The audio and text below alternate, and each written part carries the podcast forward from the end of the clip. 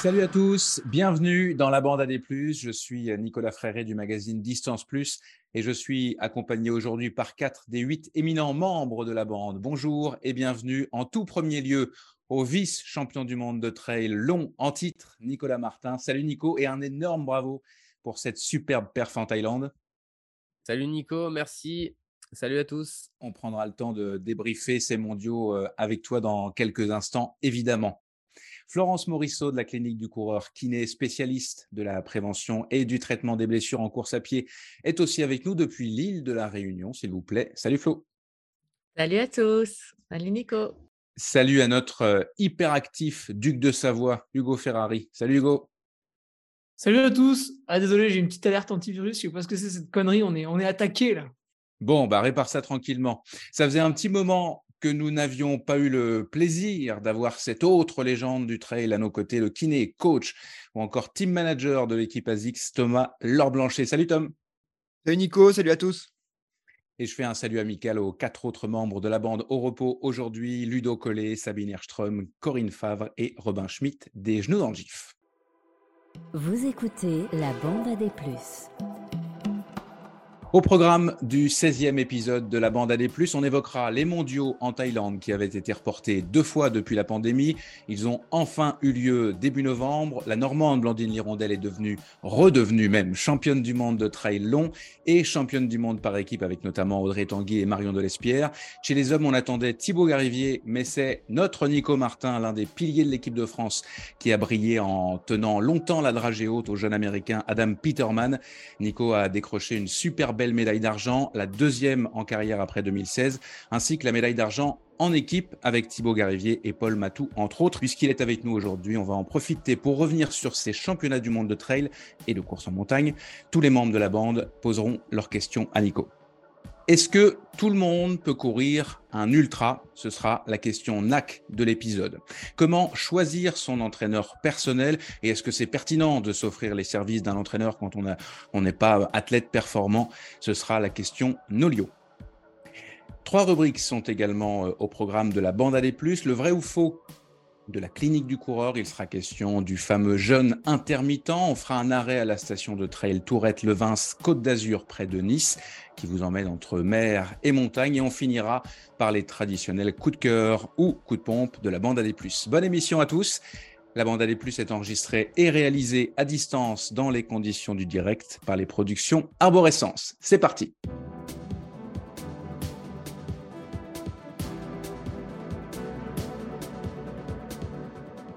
À tout seigneur, euh, tout honneur, nous avons, euh, je le disais, décidé de consacrer le premier sujet de cette émission à Nico Martin. Tu as donc, euh, Nico, terminé deuxième du trail long des championnats du monde qui avait lieu au début du mois à Chiang Mai en Thaïlande. C'était il y a deux semaines au moment où on se parle. On va revenir sur les performances ou les déceptions, déceptions de tes copains de l'équipe de France tout à l'heure. Mais d'abord, toi, à froid, Raconte-nous comment euh, tu te sens et comment tu as vécu cette course de euh, environ, parce que les données sont pas exactes, 80 km et 4900 mètres de, dénivelé positif. il y avait un petit peu moins de, dénivelé, je crois, plus 4005 et euh, un peu plus de kilométrage que ce qu'ils avaient annoncé, puisqu'il y en avait presque 80. Bah, ça a été une, petite surprise quand même, parce qu'il ne faut pas se mentir. Je ne sais pas si grand monde me mettait sur le podium, on va dire, avant la course, euh, ce qui était peut-être moins le cas, on va dire, en, 2016 quand j'avais connu ma première médaille. Par contre, d'un point de vue personnel, j'étais allé euh, sans trop fichier d'ambition, mais avec des sensations qui étaient quand même très positives ces derniers temps. beaucoup de plaisir à l'entraînement. Je sais que chez moi, ça, c'est quand même quelque chose qui ment pas quand je me sens bien à l'entraînement, que, que je prends du plaisir, que, entre guillemets, tout paraît à assez facile mentalement. Alors après, l'inconfort, il est toujours existant quand on s'entraîne dur, mais voilà, cette c'est pas de pas d'attente de la fin de la prépa en disant ah c'est dur, c'est dur, quand est-ce que c'est fini? Donc je partais assez confiant. La première motivation, c'était la médaille d'or par équipe. Euh, euh, Thibaut a, malheureusement été malade la veille de la course, donc il y a un petit peu ça qui, euh, qui est tombé à l'eau. Alors bien sûr, on ne savait pas avant la course, mais quand on a un peu d'expérience, on sait que courir 80 km euh, sur un championnat du monde quand tu n'es pas à 100%, ça, il y a des chances que ce soit compliqué. Ça augure mal. Voilà, il ne faut pas se mentir. Il y a aussi eu quelques petits forfaits dans les derniers jours qui ont fait que ça ouvrait aussi euh, le podium. Donc, je suis parti avec voilà l'envie d'essayer de faire une course solide à l'avant de la course. Et puis, j'ai jamais trop quitté la tête de la course. Après, ça a été assez particulier parce qu'il n'y a pas vraiment eu de bataille et j'ai beaucoup couru quand même finalement tout seul pendant la course. Donc ça a été beaucoup une lutte contre moi plus que contre les autres, même si c'est souvent quand même ça le sport avant tout. Mais là, ça a vraiment été beaucoup une lutte contre, on va dire, un peu les démons intérieurs, l'inconfort qu'on peut vivre sur ces efforts-là pour euh, rester focus jusqu'à la ligne d'arrivée. C'est vrai que jusqu'à 2 km, euh, quand on est vraiment sorti des derniers sentiers techniques, j'avais, ça avait du mal à se concrétiser dans, ma tête le fait de, regagner une médaille. Et c'est vrai que c'est vraiment les moments où j'ai commencé à voir les premiers maillots France des, de mes équipiers euh, équipières du, cours que je me suis dit, ah mais là, ça, tu vas le faire. Donc c'était, c'était assez particulier, assez différent de 2016 et surtout. Euh, plus d'émotion parce que je sais la valeur de la médaille aujourd'hui et à cette époque-là, en 2016, je me disais je vais être champion du monde. Aujourd'hui, euh, je vais continuer de m'entraîner, de faire de mon mieux, mais c'est pas du tout quelque chose qui est, euh, qui est important pour moi. Si j'y arrive, tant mieux. Si j'y arrive pas, ce sera au contraire toujours un phare qui me guide tant qu'on l'a pas eu. Donc, euh, ouais, très différente les deux années et beaucoup, beaucoup de plaisir de remonter sur un podium mondial. Alors, on parlait de Thibaut Garivier malade, il est malade et il finit quand même sixième. C'est, euh, aussi grâce à lui que vous êtes euh, vice-champion du monde euh, avec Paul Matou qui, lui, arrive pas très loin derrière à, la dixième place. Comment tu as trouvé les conditions en, Thaïlande, très différent de tout, ce qui t'a enfin ton entraînement n'a pas été fait dans des conditions de forte chaleur et d'humidité? D'abord, est-ce que c'était réellement ça, la forte chaleur et d'humidité qui vous attendait à Chiang Mai? Euh, on est arrivé, on a eu la chance, la fédération nous a permis d'arriver une dizaine de jours avant. Euh, les premières reconnaissances, on était à J-9. Euh, moi, j'ai trouvé que c'était difficile comme condition, il faisait lourd. J'avais à peu près 10 à 15 pulses de, plus au niveau cardiaque à intensité égale. Bon, alors bien sûr, il y avait le décalage horaire, le voyage, mais j'ai trouvé ça dur. Après, j'ai eu l'impression, alors après, c'est toujours dur de, savoir si c'est l'acclimatation, parce que c'était le but aussi d'arriver dix jours avant, mais j'ai eu l'impression que le jour de la course, c'était moins dur. Donc, euh, je pense que c'était la masse d'air s'asséchait aussi, parce qu'on était à la fin de la saison des pluies, il faisait relativement frais, parce qu'on était quand même un peu en hauteur. On partait de 300 mètres, mais on montait rapidement tout de suite dans la première montée vers 1003, puis on descendait pas trop en dessous 700-800 mètres pendant tout le début de la course. Donc, non, les conditions étaient, à part la dernière, les dernières deux heures, euh, un peu difficiles, mais globalement, c'était ombragé. Donc, j'ai pas trouvé que c'était des conditions euh, très, euh, très, très exigeantes. Après, c'est différent de l'Europe parce que c'est des températures dans lesquelles, chez nous, on a tendance à, être quand même sur des masses d'air sèches, à pas être tout le temps humide. Là, tu es quand même tout le temps, tout le temps humide. C'est ça qui est un peu particulier au niveau du ressenti, même au niveau de la respiration les premiers temps. Donc euh, voilà, c'était des conditions qui étaient difficiles sans être euh, extrêmes. Je m'étais tellement préparé à des conditions terribles que ça a été plutôt une bonne surprise, on va dire, le jour de la compétition. Euh, en équipe, vous, tu l'as dit, l'objectif, c'était d'être champion du monde. Vous avez raté l'objectif à pas grand-chose. Hein. Je pense qu'on parle de quelques minutes. Ce sont les Américains qui, qui l'ont emporté. Comment vous avez vécu ça? Est-ce que ça s'est vécu comme une déception ou le fait que toi avec ton résultat super positif et puis Blandine qui confirme en, étant de nouveau championne du monde et les filles championnes du monde. Est-ce que tout ça fait que on a, regardé le, verre à, moitié plein ou il y a quand même cette petite crotte sur le cœur, comme on dit au Québec, d'avoir terminé entre guillemets que deuxième D'un point de vue personnel, pour moi, quand tu gagnes une médaille mondiale, c'est assez facile de, de ressortir le positif. Euh, je pense que si tu posais la question à Thibaut, euh, sa réponse serait différente parce que pour lui, c'est pas une réussite personnelle. Alors bon, ça reste énorme ce qu'il a fait dans les conditions, mais, euh, mais voilà, c'est sûr que s'il y avait eu en plus le il y aurait eu le titre pour Thibaut, ça aurait permis, je pense, d'atténuer un petit peu la déception de la journée. après, c'est moi je le vois plus avec un peu de recul sur quand même le fait qu'on avait une belle équipe, mais qu'on avait quand même, je l'ai dit, alors c'est toujours dur de, parler de soi avant la course, mais je savais en, off que Thibaut et moi, on n'avait pas trop le droit de se rater pour euh, pour pas qu'on se retrouve en danger. Et malheureusement c'est ce qui arrive à Thibaut. Donc euh, c'est une petite déception. Après ça nous invitera aussi euh, enfin ça c'est plus le travail du sélectionneur. Mais mais voilà essayer aussi de je pense penser les critères plus en amont. Voilà il y a des nouvelles choses qui ont été tentées cette année. Il y a des choses positives. Il y a des choses qui sont peut-être à remettre en question. Est-ce qu'une sélection sur l'UTMB c'est c'est adapté à un championnat du monde de 80 km en fin de saison. en l'occurrence, en l'occurrence, je te, je te, coupe, mais en l'occurrence, c'est ce qui t'est arrivé. Tu as été sélectionné parce que tu as performé sur l'OCC où tu as terminé. Ouais, mais tu vois, finalement, quand on analyse, alors bon, Thibaut, je pense que c'est le meilleur sur le format en France actuellement, mais il sortait d'un UTMB compliqué. Donc, la maladie, c'est jamais anodin non plus. Hein. C'est peut-être des fois quand tu es un peu immunodéprimé que ça t'arrive. Donc, il y, y, a ça. bon, Ludo, c'était un cas particulier, mais il avait fait une course longue à, la TDS, plus le, Grand Raid avec sa femme. Et finalement, on voit que sur les trois qui classent l'équipe, il y a un coureur qui, qui, classe, mais qui est un petit peu en dessous de son niveau, c'est Thibaut. Et après, deux coureurs qui ont été sélectionnés sur des courses pas trop longues, l'OCC, qui, qui classe l'équipe. Donc ça, je pense que c'est quand même quelque chose à, retenir. Et après, chez les féminines, l'analyse, elle est un peu la même. Audrey Tanguy n'a pas fini son UTMB. Marion Delépierre a été blessée toute l'année. Après, Blandine, c'est un peu comme Kylian. C'est pas forcément les personnes à prendre comme référence parce qu'elles sont hors normes, mais clairement, ça indique qu'en fin de saison, euh, il faut quand même de la fraîcheur. On l'a vu aussi avec le résultat sur le trail court homme avec euh, Stian Angarmoun qui a coché la case depuis le début de l'année et qui est, champion du monde. C'est vraiment à retenir aujourd'hui. La densité telle qu'il faut arriver frais et on ne peut pas trop enchaîner les objectifs rapprochés dans l'année. Ça devient difficile. Donc, je vais laisser la parole aux autres membres de la bande euh, dans quelques instants, mais justement, cette question de la densité, euh, on, en avait parlé euh, un petit peu avant les, mondiaux. On, regrettait parfois que la densité soit pas au top de ce qu'elle pourrait ou qu'elle devrait être parce qu'il y a d'autres, euh, entre guillemets, championnats mondiaux, des circuits privés, etc., qui font de la rétention de, grands champions, euh, notamment les, Golden Trail Series qui avaient lieu à peu près en même temps, du, moins sur, sur la partie trail court. Euh, qu'est-ce que tu en as pensé, toi, comme ça, de, la densité? Est-ce qu'elle est, est-ce que tu estimes qu'elle est au rendez-vous? Est-ce que, est-ce que de ton côté, toi qui aimes bien fighter avec les, meilleurs, les meilleurs, quitte à pas être toi dans, sur, le podium, qu'est-ce que tu en as pensé? Est-ce que ça t'a déçu? Est-ce que, est-ce que c'est satisfaisant?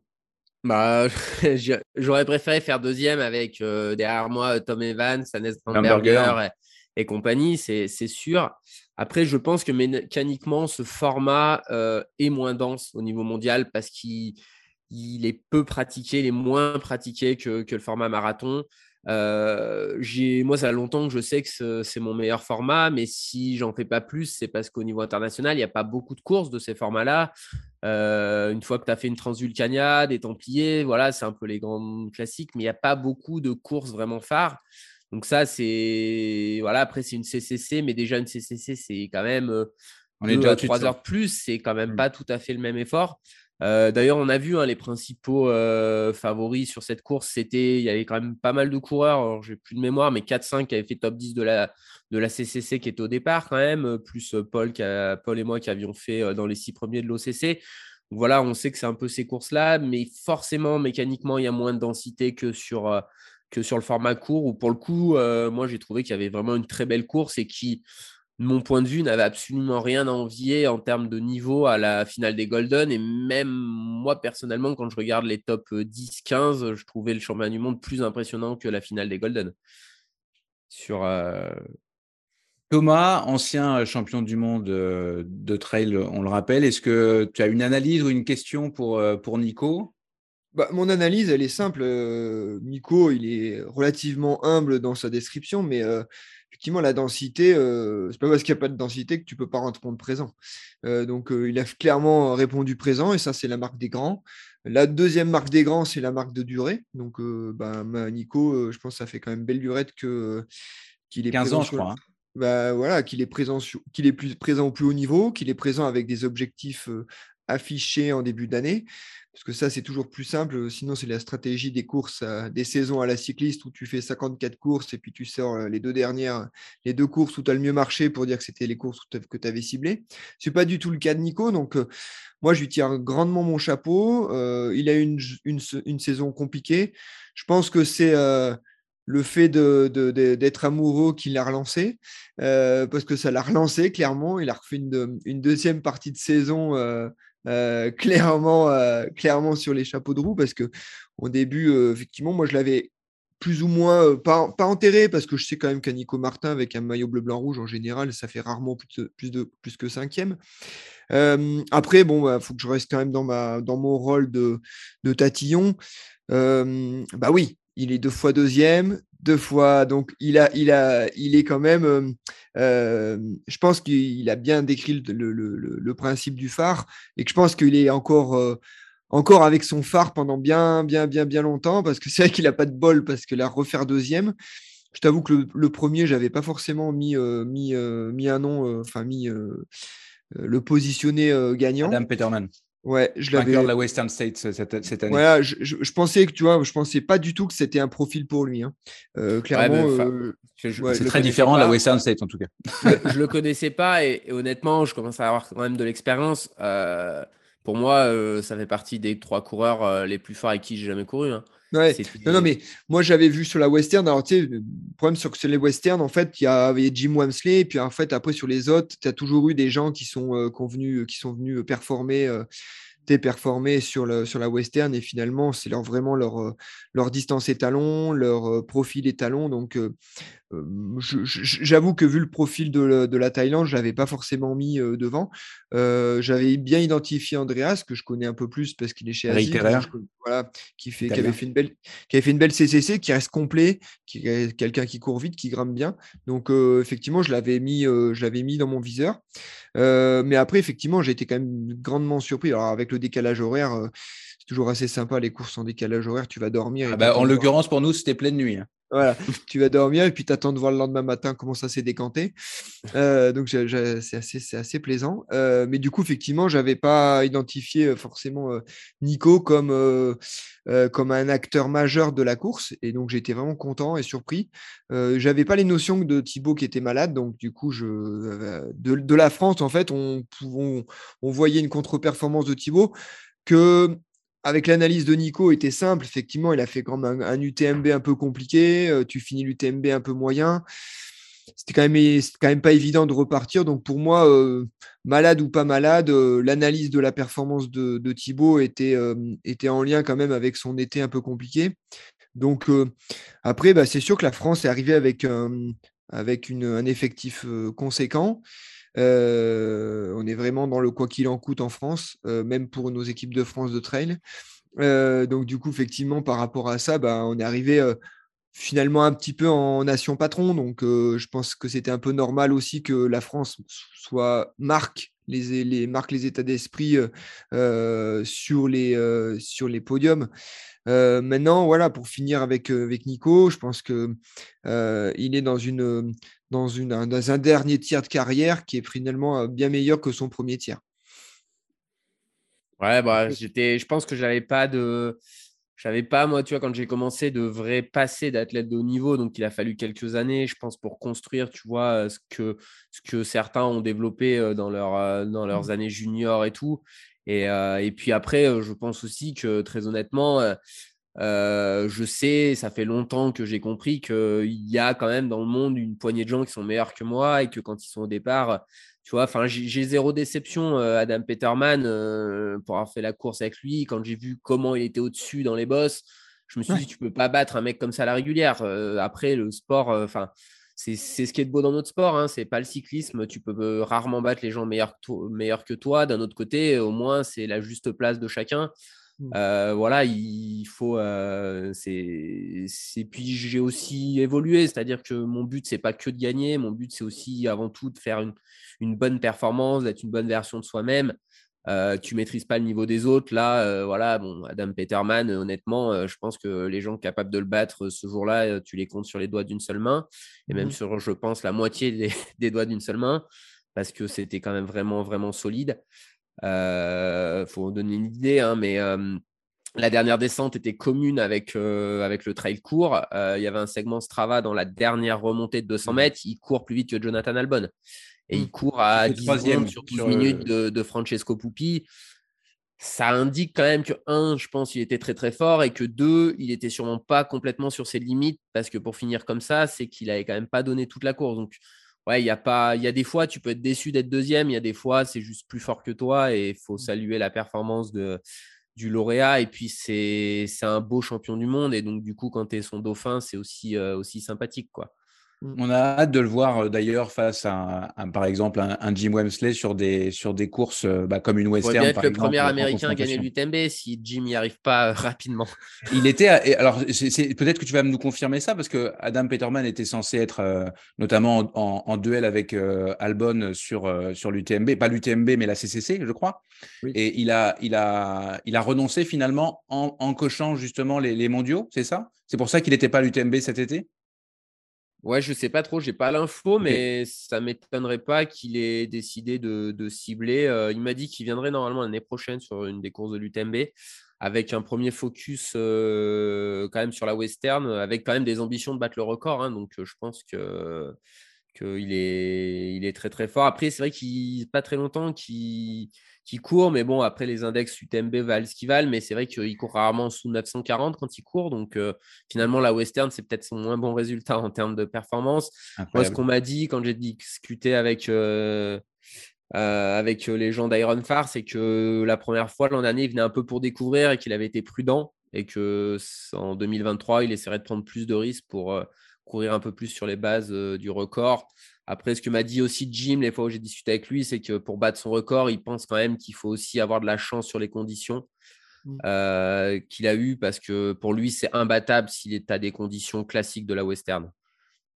Ok. On va revenir sur, euh, sur toi et, l'équipe de, de France. Flo, est-ce que tu as euh, une question pour, pour Nico ou peut-être toi aussi une analyse, là, évidemment? Là, je ne vais pas avoir la prétention d'avoir euh, une analyse, euh, mais ouais, j'ai une, question ou plutôt une curiosité euh, très pragmatique pour Nico. Bah, moi, j'aurais voulu savoir quand vous vous déplacez comme ça avec l'équipe de France, bah, qui vous accompagne Est-ce qu'il y a du matériel qui vient avec vous pour mettre en place des stratégies de récupération rapides Est-ce qu'il y a un cuisinier qui est là pour éviter justement les intoxications alimentaires ou des désagréments en lien avec une inhabitude de nutrition ou d'offres d'alimentation en fonction des pays, etc. De façon très pragmatique, comment vous êtes accompagné donc du coup, là, on avait une grosse délégation, hein, comme a dit Thomas. On était 49 en tout entre les athlètes et le staff.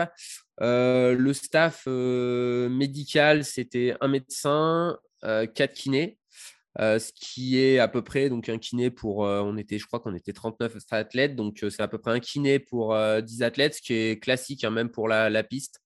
Donc les moyens équivalents à ce que peuvent avoir les athlètes sur piste, donc ça c'est à saluer.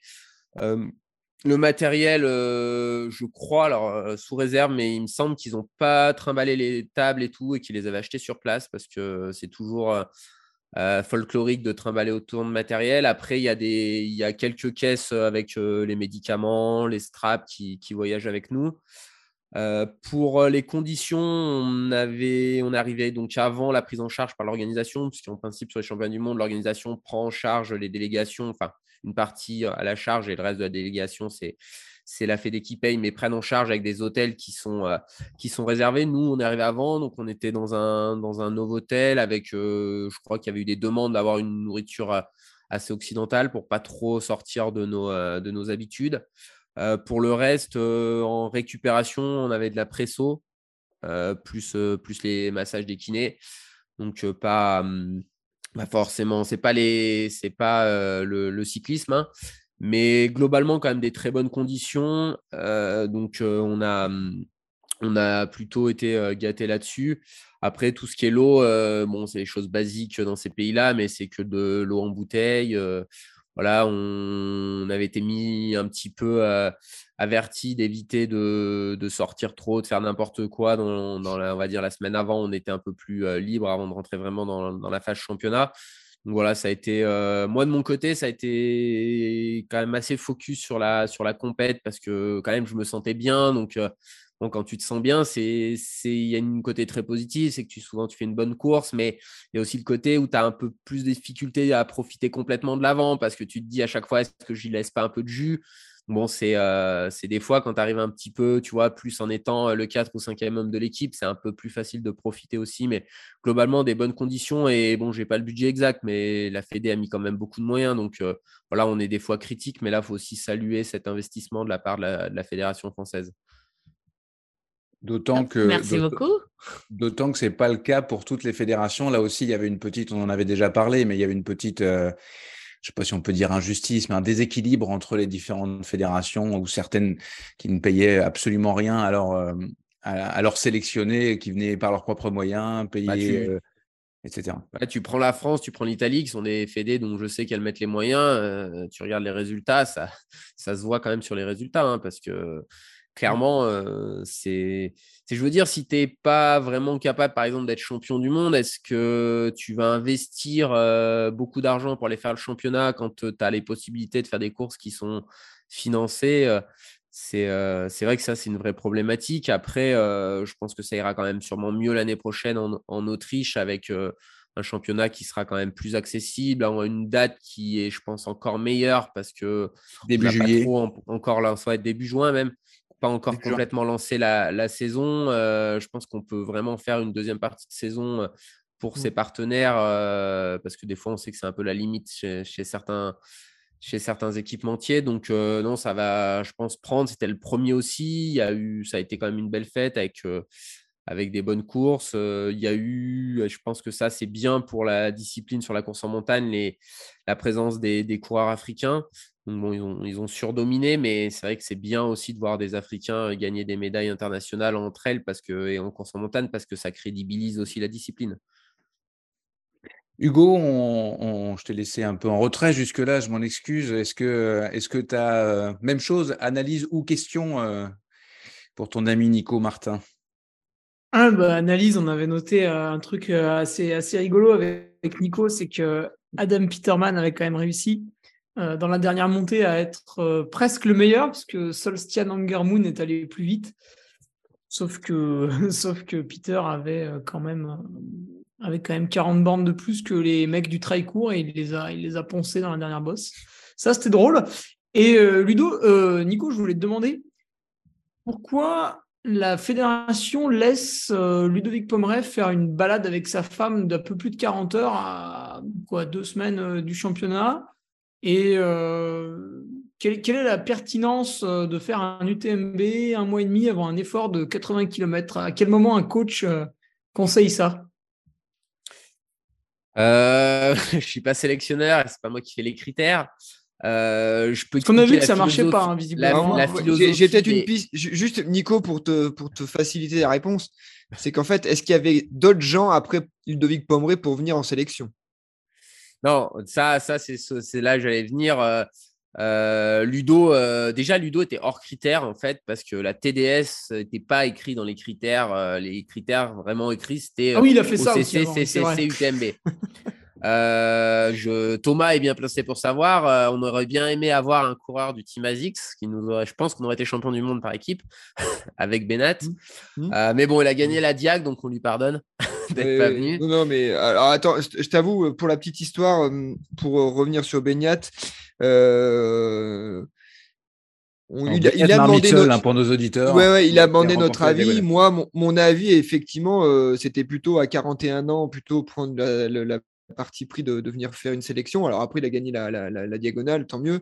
Euh, mais ça, c'est parce qu'en fait, il avait un petit peu prévu de son déplacement avec, la, avec sa famille, son épouse, euh, sur la diagonale, avant de faire une bonne place à l'UTMB et potentiellement être en équipe de France. Donc euh, oui, Beignat aurait pu certainement amener une pierre en plus à, votre, à l'équipe de France et peut-être une meilleure pierre que Ludo, encore que, j'en sais rien, parce que je sais pas en fait. Je, ça, Ouais, en Ludo, euh, on peut le dire. hein, Ludo termine Ludo- 24e. Non, mais Ludo était blessé. euh, était blessé. blessé. Après, euh, je je je suis pas dans la hum, dans les discussions qu'il y a eu entre Adrien et Ludo, mais je pense que clairement Ludo a dit euh, c'était c'est 20 ans de mariage avec Céline sa femme. Moi, je fais la diag avec euh, avec Céline. Euh, ça, c'est non négociable. et euh, si tu as envie de me prendre, tu me prends. Et je pense qu'effectivement, avec pas mal de gens qui avaient refusé, c'était c'était c'était ce choix-là. Après, ça se juge pas. chacun a sa philosophie. moi, cette année, j'ai laissé ma place à un moment donné de la saison parce que j'estimais que, que mon remplaçant serait à minima aussi bon que moi et avec de fortes probabilités qu'il soit meilleur que moi. Et c'est pour ça que j'ai laissé ma place au championnat d'Europe parce que j'ai déjà fait des sélections, c'est pas ma première, et que quand je porte le maillot bleu, j'ai envie d'être une version la meilleure de moi-même, en tout cas d'avoir tout pour essayer de performer, et que, et que voilà, après, c'est des décisions qui appartiennent à chaque athlète. Adrien, c'était sa première année de sélectionneur. il est intelligent, il retiendra, je pense, ce qui a fonctionné, ce qui n'a pas fonctionné sur le championnat pour, pour proposer des, des, choses différentes. Après, il faut quand même toujours garder à l'esprit aussi que malheureusement, dans, dans, notre discipline, le sélectionneur n'a pas complètement la main sur les critères et qu'il y a des choses qui sont imposées par la fédération, notamment on, va en parler, ça permettra de, faire une petite transition sur les prochains championnats. Mais voilà, là, le championnat de France a lieu au Trade à Cité de Pierre sur l'écho. C'est le championnat, on ne savait pas exactement à quoi il allait ressembler en Autriche. Il était annoncé, alors avec les courses qu'il y avait un peu là-bas, pas si accidenté, que ça. Et puis finalement, non, c'est un vrai championnat de montagne.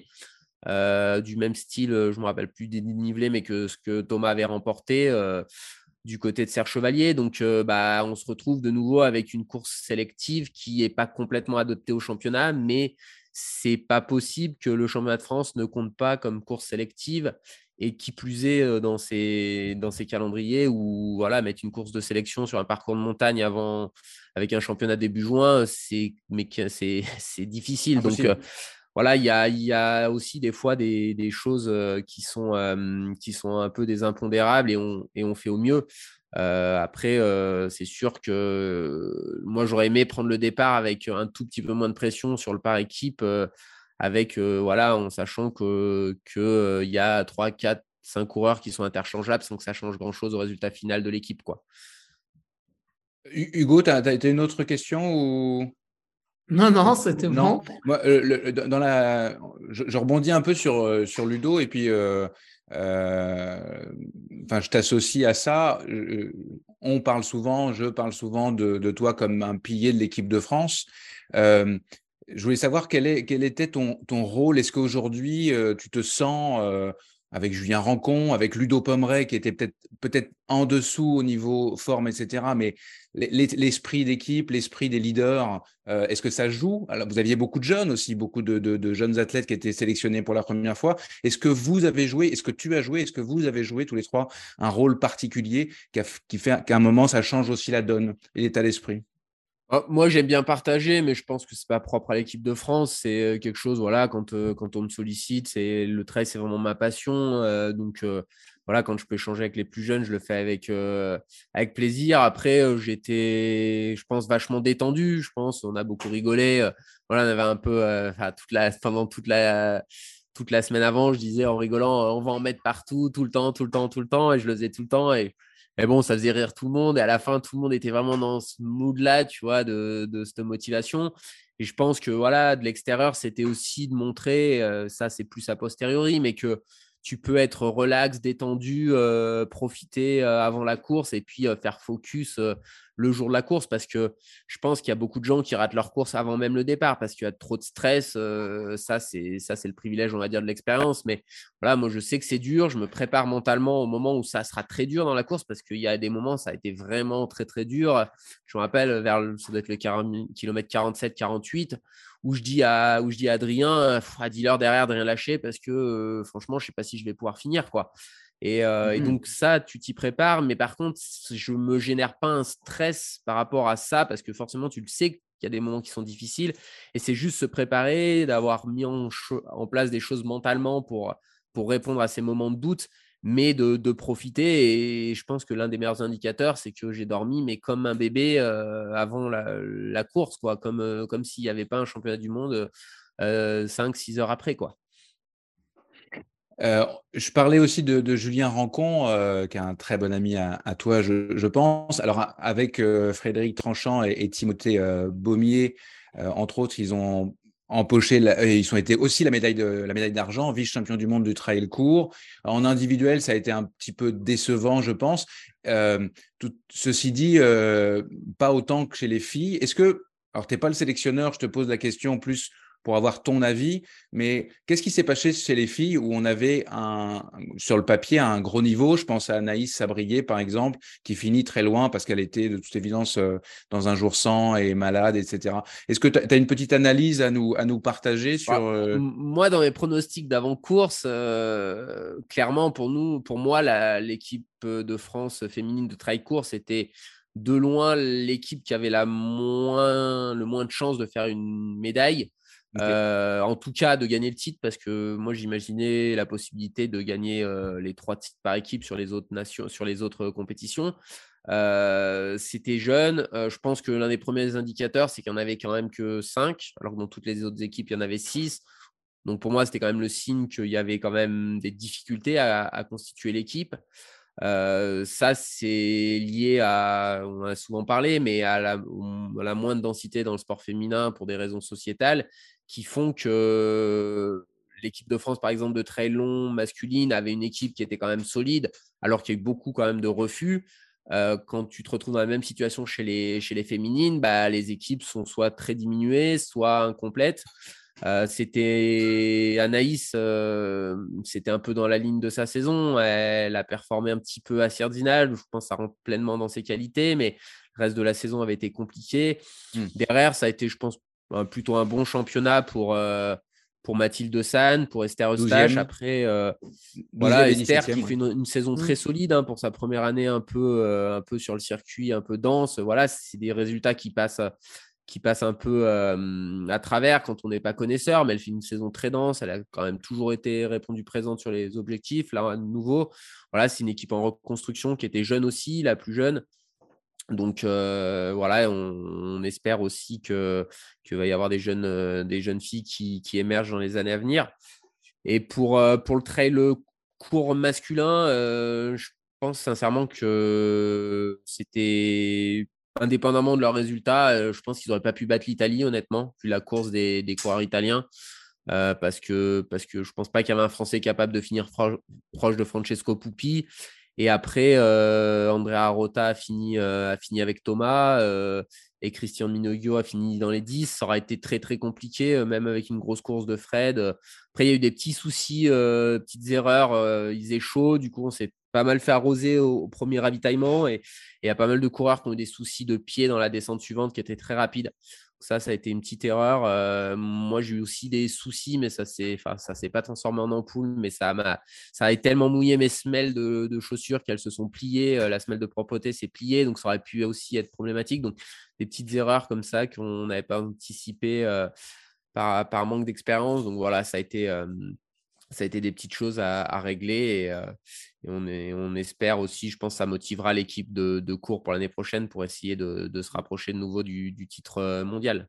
Et puis quand même, pour relativiser, un 5 des 6 Français chez les hommes ont quand même terminé dans le top 20, donc c'est pas lamentable loin Non, non, il y avait une grosse densité. Si ça avait été sur 4 ou 5, c'était sûrement la meilleure nation, mais on le savait aussi, cette équipe très très dense, dans laquelle il était hyper dur d'ailleurs de pronostiquer qui seraient les trois qui comptaient qui était plus facile, je pense, quand même sur le, long, par exemple. Mais, euh, mais voilà, ça, ils ont tombé sur une équipe d'Italie euh, très très forte avec des coureurs euh, pas forcément super connus, mais qui, sont de, grande qualité. Rapidement, Nico, un mot sur. on passe à la course en montagne avec un de tes protégés, Sylvain Cachard. Alors, il était, je ne sais pas s'il était annoncé, mais en tout cas, il y avait des grandes ambitions. champion de France, champion d'Europe. on pouvait légitimement espérer qu'il puisse prendre au moins une médaille sur euh, le, championnat du monde. Et là, quand on fait le suivi d'un seul coup, on voit DNF sur euh, une course en montagne, c'est pas souvent, euh, surtout pour un champion comme Sylvain Cachard. Qu'est-ce qui s'est passé pour lui? Gros, gros, gros coup de maladie, hein, c'est ça, une maladie. Ouais, ouais, donc enfin, c'est vraiment un syndrome grippal. En gros, le lendemain, il avait 39,5 de fièvre, donc c'était compliqué. pour, pour parler de Sylvain brièvement, je pense que ça a été une grande saison. Mais pas seulement par son titre de champion d'Europe, mais de manière générale, parce qu'il y a eu du très positif ce titre, et aussi des, erreurs qui ont conduit, je pense, à arriver avec un Sylvain qui n'était pas en méforme, mais qui était fatigué. Et comme on a évoqué tout à l'heure avec Thibaut, la maladie, ça arrive pas toujours par hasard. Euh, et là, euh, ça fait plus d'une semaine, ça fait dix jours, il est toujours quand même fatigué, peu mmh. d'énergie. Donc, je pense qu'il avait fait focus et pourra passer au-dessus de la fatigue. Mais voilà, depuis, on avait vu aux États-Unis, il n'était pas à son niveau. les quelques moments de récupération dans la saison qu'on avait programmés, euh, il les a pas forcément suivis parce que c'est pas toujours facile de se reposer sur l'euphorie d'un titre. Euh, mais ça conduit, euh, et ça, je pense, ça lui servira pour la suite de sa carrière. De, voilà, quand on fait du très haut niveau, c'est restrictif sur certaines choses. Euh, Sylvain, c'est un vrai passionné qui, qui, a des grandes qualités, mais qui aime aussi beaucoup prendre du plaisir. Et à un moment donné, le haut niveau, c'est prendre du plaisir, mais c'est aussi comprendre que le haut niveau, c'est par moment limitatif et que tu peux pas forcément exprimer à 100% ta passion de la montagne, par exemple, dans les moments de récupération, parce que bah faut récupérer et, aller passer beaucoup de temps en montagne, même si tu aimes ça, c'est pas toujours ce qu'il faut faire. Donc voilà, ça a été, ça a été surtout, je pense, décevant pour, pour l'équipe parce qu'ils avaient clairement rien à attendre individuellement parce que c'était tellement impressionnant les Ougandais que bon, c'est un autre monde, franchement. Euh, euh, moi, j'avais jamais vu ça, l'allure à laquelle ça montait, ça descendait. Euh, bon, les athlètes européens, tu vois, même André Oublanès qui a fait 2,29 à Dinal, il a du mal à exister. Donc voilà, je pense qu'un Sylvain dans ses meilleures conditions saurait matché au mieux avec Andrews, pas bien, pas mieux. Donc après, par contre, ils avaient une belle densité d'équipe et ça, ça aurait pu, ça aurait pu titiller peut-être la médaille, même si avec euh, les résultats, euh, ça aurait été quand même compliqué, même avec une grande course de Sylvain. Ok. Bon, prochaine étape, ce sera donc les. Tu en as parlé tout à l'heure, Nico, les, championnats de France de trail. Euh, ce sera les 18 et 19 mars prochains, donc au trail de la Cité de Pierre à Montpellier. le Vieux, c'est sur les hauteurs de, de Millau. Le trail court, ce sera sur une épreuve de 31 km et 1600 mètres de, dénivelé. Le trail long euh, sur. Alors, le d'ailleurs, tu as gagné euh, cette épreuve euh, cette année, tout comme Blandine Lirondelle. Le trail long, ce sera sur une toute nouvelle épreuve, 68 km et 2700 mètres de dénivelé. Ça va de Lavenne-Armand jusqu'à l'entrée de la Cité de Pierre, en passant par les Gorges de la Jonte, le Mont-Méjean, Notre-Dame de Triel, Saint, Sauveur du Larzac, Pierre Fiche et la Roque Sainte-Marguerite. J'ai évidemment pas tout cité là-dedans. Euh, Nico, je crois que tu es allé d'ailleurs repérer les lieux euh, ce week-end, peut-être pas toute la course, mais une partie, même si tu connais bien l'endroit.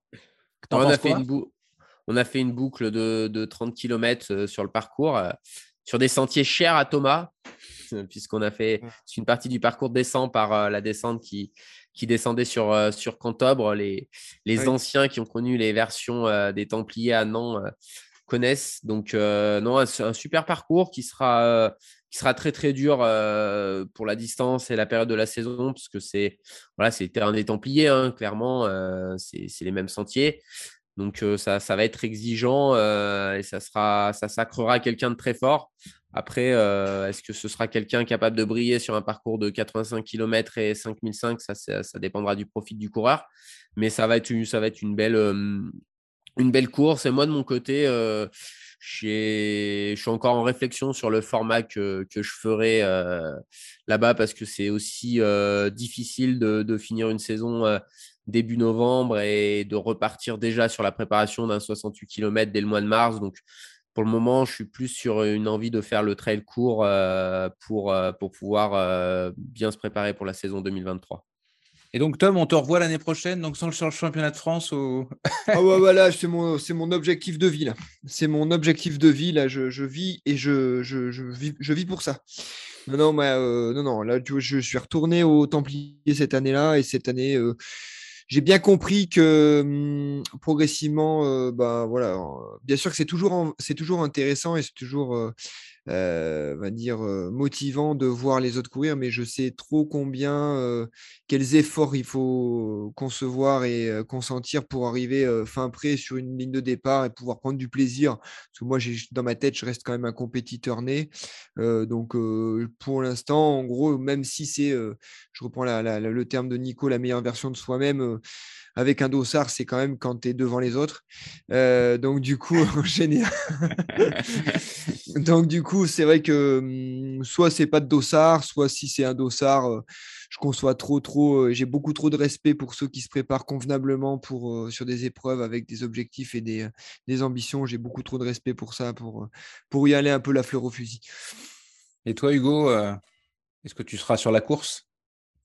Eh ben, c'est fort possible. je crois qu'on a un autre membre de la bande AD+, qui devrait pas être bien loin de moi, normalement. C'est ça, et tu auras pas, auras, tu seras pas forcément euh, à fond, mais enfin en tout cas euh, plutôt avec un micro dans les mains, c'est ça? Eh bah oui, oui, je crois que notre ami Guillaume Prax, qui est l'organisateur, aimerait bien nous, nous, voir au micro. Et c'est vrai que sinon, je me serais peut-être aussi laissé tenter par, euh, par la course, étant, étant jeune licencié désormais. Eh oui, c'est vrai.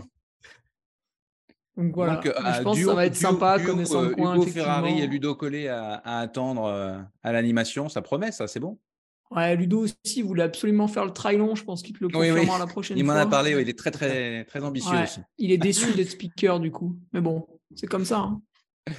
Et puis donc les prochains mondiaux, Nico en a parlé, ce sera Innsbruck, euh, Innsbruck c'est ça, en, en Autriche. J'ai écrit début juillet, mais tu m'as corrigé, c'est début juin finalement donc au, tout début de l'été. On passe au vrai ou faux. La rubrique vrai ou faux par la clinique du coureur. Le jeûne intermittent améliore les performances physiques et mentales. Est-ce que c'est vrai ou est-ce que c'est faux Hugo? Non, c'est de la connerie ça. Flo J'aurais tendance à dire que ça peut être un, élément, mais pas pris de façon isolée. Comme? Alors ma, ma, femme est à, est à, bloc dessus, il y a même des applications pour savoir quand est-ce que tu as le droit de manger, machin. j'espère que vu l'énergie qui est déployée par les applications de jeunes intermittents, j'espère qu'il y a tous les avantages que tu viens de citer. Et Nico?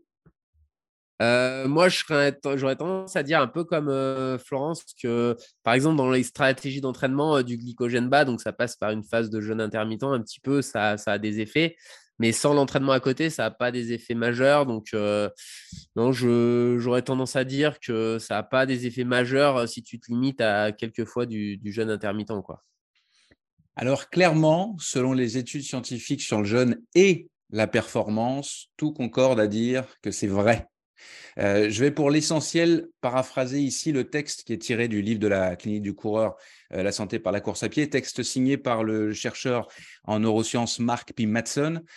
C'est l'un des scientifiques américains les plus cités dans le monde en passant, et ses travaux euh, visent entre autres à comprendre comment le cerveau et le corps s'adaptent aux changements métaboliques que sont le jeûne et la course à pied, afin de faire des recommandations qui tentent à améliorer la santé et les performances tout au long de la vie.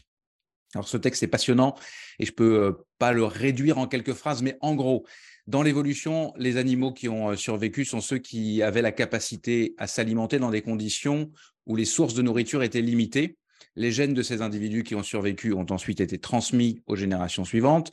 Euh, bien plus tard, la révolution de l'agriculture a procuré une sécurité alimentaire à l'homme moderne et des habitudes de consommation comme de manger trois fois par jour, ce qui est largement resté. Or, chaque fois qu'on se nourrit ou qu'on consomme une boisson euh, calorique, notre réserve de glycogène se reconstitue. La réserve de glycogène dans le foie euh, assure environ 12 heures de glucose qui est utilisée par notre corps euh, comme première source d'énergie. Quand la réserve est vide, donc environ au bout de 12 heures, le corps va puiser dans le gras, il utilise les acides aminés des cellules adipeuses. pour la grande majorité des humains euh, occidentaux, notre mode d'alimentation fait qu'on n'a pas le temps de vider notre réserve de glycogène avant de la remplir de nouveau. Et donc, le corps n'a pas besoin d'aller puiser dans l'énergie euh, disponible dans les graisses. Ce que permet le jeûne intermittent, c'est d'avoir un rythme alimentaire qui laisse le temps au corps de vider la première source d'énergie, puis d'aller puiser dans les graisses. Les études ont montré, à partir des années 90, euh, que le jeûne intermittent, autrement dit l'alternance de journées de jeûne, avait un effet protecteur sur les neurones et agissait donc par exemple sur le dysfonctionnement et la dégénérescence des neurones chez les patients. Bon, à ce moment-là, c'était plutôt des rats, mais atteints de la maladie d'Alzheimer ou de Parkinson, par exemple, autres observations, l'augmentation de la sensibilité à l'insuline pour les diabétiques, réduction du gras abdominal pour euh, les personnes en obésité, euh, de la pression artérielle pour les personnes euh, souffrant d'hypertension ou encore des différentes inflammations intestinales, par exemple. Et là, on pense aux personnes qui souffrent de la maladie de cœliaque. En 2003, il a été aussi démontré que le jeûne intermittent améliorait la résistance du cerveau au stress. Et quand on combine le jeûne intermittent avec de l'activité physique chaque jour, comme la course à pied, la performance du cerveau, donc les facultés cognitives, augmente également. Bref, tous les stigmates des maladies modernes seraient réduits. Euh, d'autres études plus poussées, je te donne la parole après, euh, Hugo, d'autres études plus poussées sur les tissus du cerveau, du cœur et des muscles ont été réalisées et elles ont confirmé les bienfaits du jeûne intermittent associé à la course, toujours important de le préciser, associé à la course. Donc, combiné à la course, le jeûne intermittent augmente les effets de défense cellulaire contre le stress oxydatif et métabolique, en plus de stimuler l'augmentation euh, des mitochondries. Ça fait beaucoup de mots compliqués, mais les mitochondries, ce sont toutes les petites centrales euh, de production d'énergie. Les données euh, actuelles suggèrent d'ailleurs que la santé et la performance en endurance sont améliorées par la répétition de ces cycles de changement métabolique. La course et le jeûne et la récupération, donc le repos, l'alimentation et le sommeil. Ce que dit, et j'en termine presque, Mark P. Madsen, c'est que les coureurs qui consomment de nombreux repas au cours de la journée, eh ben, ils expérimentent probablement pas l'épuisement des réserves énergétiques du foie durant la course et ce faisant, passe à côté des bienfaits sur la performance qu'entraîne l'utilisation des cétones et des acides gras favorisés par justement le jeûne intermittent et donc l'alternance des changements euh, métaboliques. Il est aussi question d'une étude plus récente sur des patients asthmatiques et obèses et des améliorations significatives de leurs symptômes ont été euh, observées dès les deux à quatre premières semaines de jeûne euh, intermittent. Je m'arrête là, mais les études scientifiques du genre continuent, elles. Euh, pour plus d'informations, de détails et de sciences vulgarisées sur euh, tous les sujets en lien avec la course, je vous renvoie donc à ce livre, la clinique, euh, de la clinique du coureur, pardon, la santé par la course à pied. vous pouvez commander ce bouquin de Blaise Dubois et de Frédéric Berg, publié aux éditions Mons sur le site web de la clinique du coureur. Si vous cherchez un cadeau de Noël pour les coureurs, c'est une idée 100% gagnante, en tout cas selon moi. Hugo, tu voulais prendre la parole, rebondir sur l'une des choses que j'ai pu dire. Ouais, le jeûne intermittent, c'est un petit peu le, le, joujou de l'homme moderne qui s'ennuie, parce que si tu veux, avant, on se posait pas la question. Hein, le, fermier, il se levait, il mangeait hein, immédiatement. Exact. Euh, il, avait, il avait du boulot hein, la journée, il n'était pas derrière un PC. Et du coup, euh, les... aujourd'hui, voilà, on sort le cétogène, on sort le ceci, le cela, parce qu'il faut bien qu'il y ait des mecs payés qui justifient leur salaire. Mais en fait, les études, elles sont menées avec des gens qui, en face, mangent n'importe comment. C'est pour ça que tu disais, ça réduit euh, les maladies modernes, et c'est vrai. Mais il y a une autre manière de réduire les maladies modernes, c'est-à-dire d'arrêter de manger des saloperies tout au long de la journée. Ça tombe bien, je suis allé faire les courses ce matin à Leclerc et j'ai fait un petit peu de voyeurisme avec mon caddie à la, enfin mon caddie, moi j'ai un sac à l'arrivée. Euh, il y a des gens la quantité de BN. Alors je sais pas ce qu'ils font comme entraînement la journée, mais c'est donc déjà, on peut manger d'une bonne façon, c'est déjà bien. Après, s'il faut utiliser un stratagème comme le jeûne intermittent pour euh, laver ses péchés et finalement condenser ses mauvais repas dans une petite fenêtre, bah oui, ça marche, mais le mauvais repas reste. Donc, euh, c'est pas le, c'est un outil, mais c'est pour gommer un défaut. Et mieux vaut s'attaquer au défaut. C'est ça qui est un peu dommage. Souvent, on te vend ça comme le truc magique, mais en fait, il y a des bases à revoir. Seb Diff Brom qui, qui me fait la, nutrition, il est souvent en train de récupérer des sportifs avec des prises de sang catastrophiques. Parce que les mecs, au lieu de changer leur alimentation fondamentale en allant, je euh, je sais pas, manger le légume d'un maraîcher, par exemple, euh, bah, ils vont faire ça, ils vont se priver, ils vont faire ceci, ils vont faire cela. Et, euh, du coup, après, ils tapent dedans, hein, bien sûr, parce qu'ils vont s'entraîner quand même.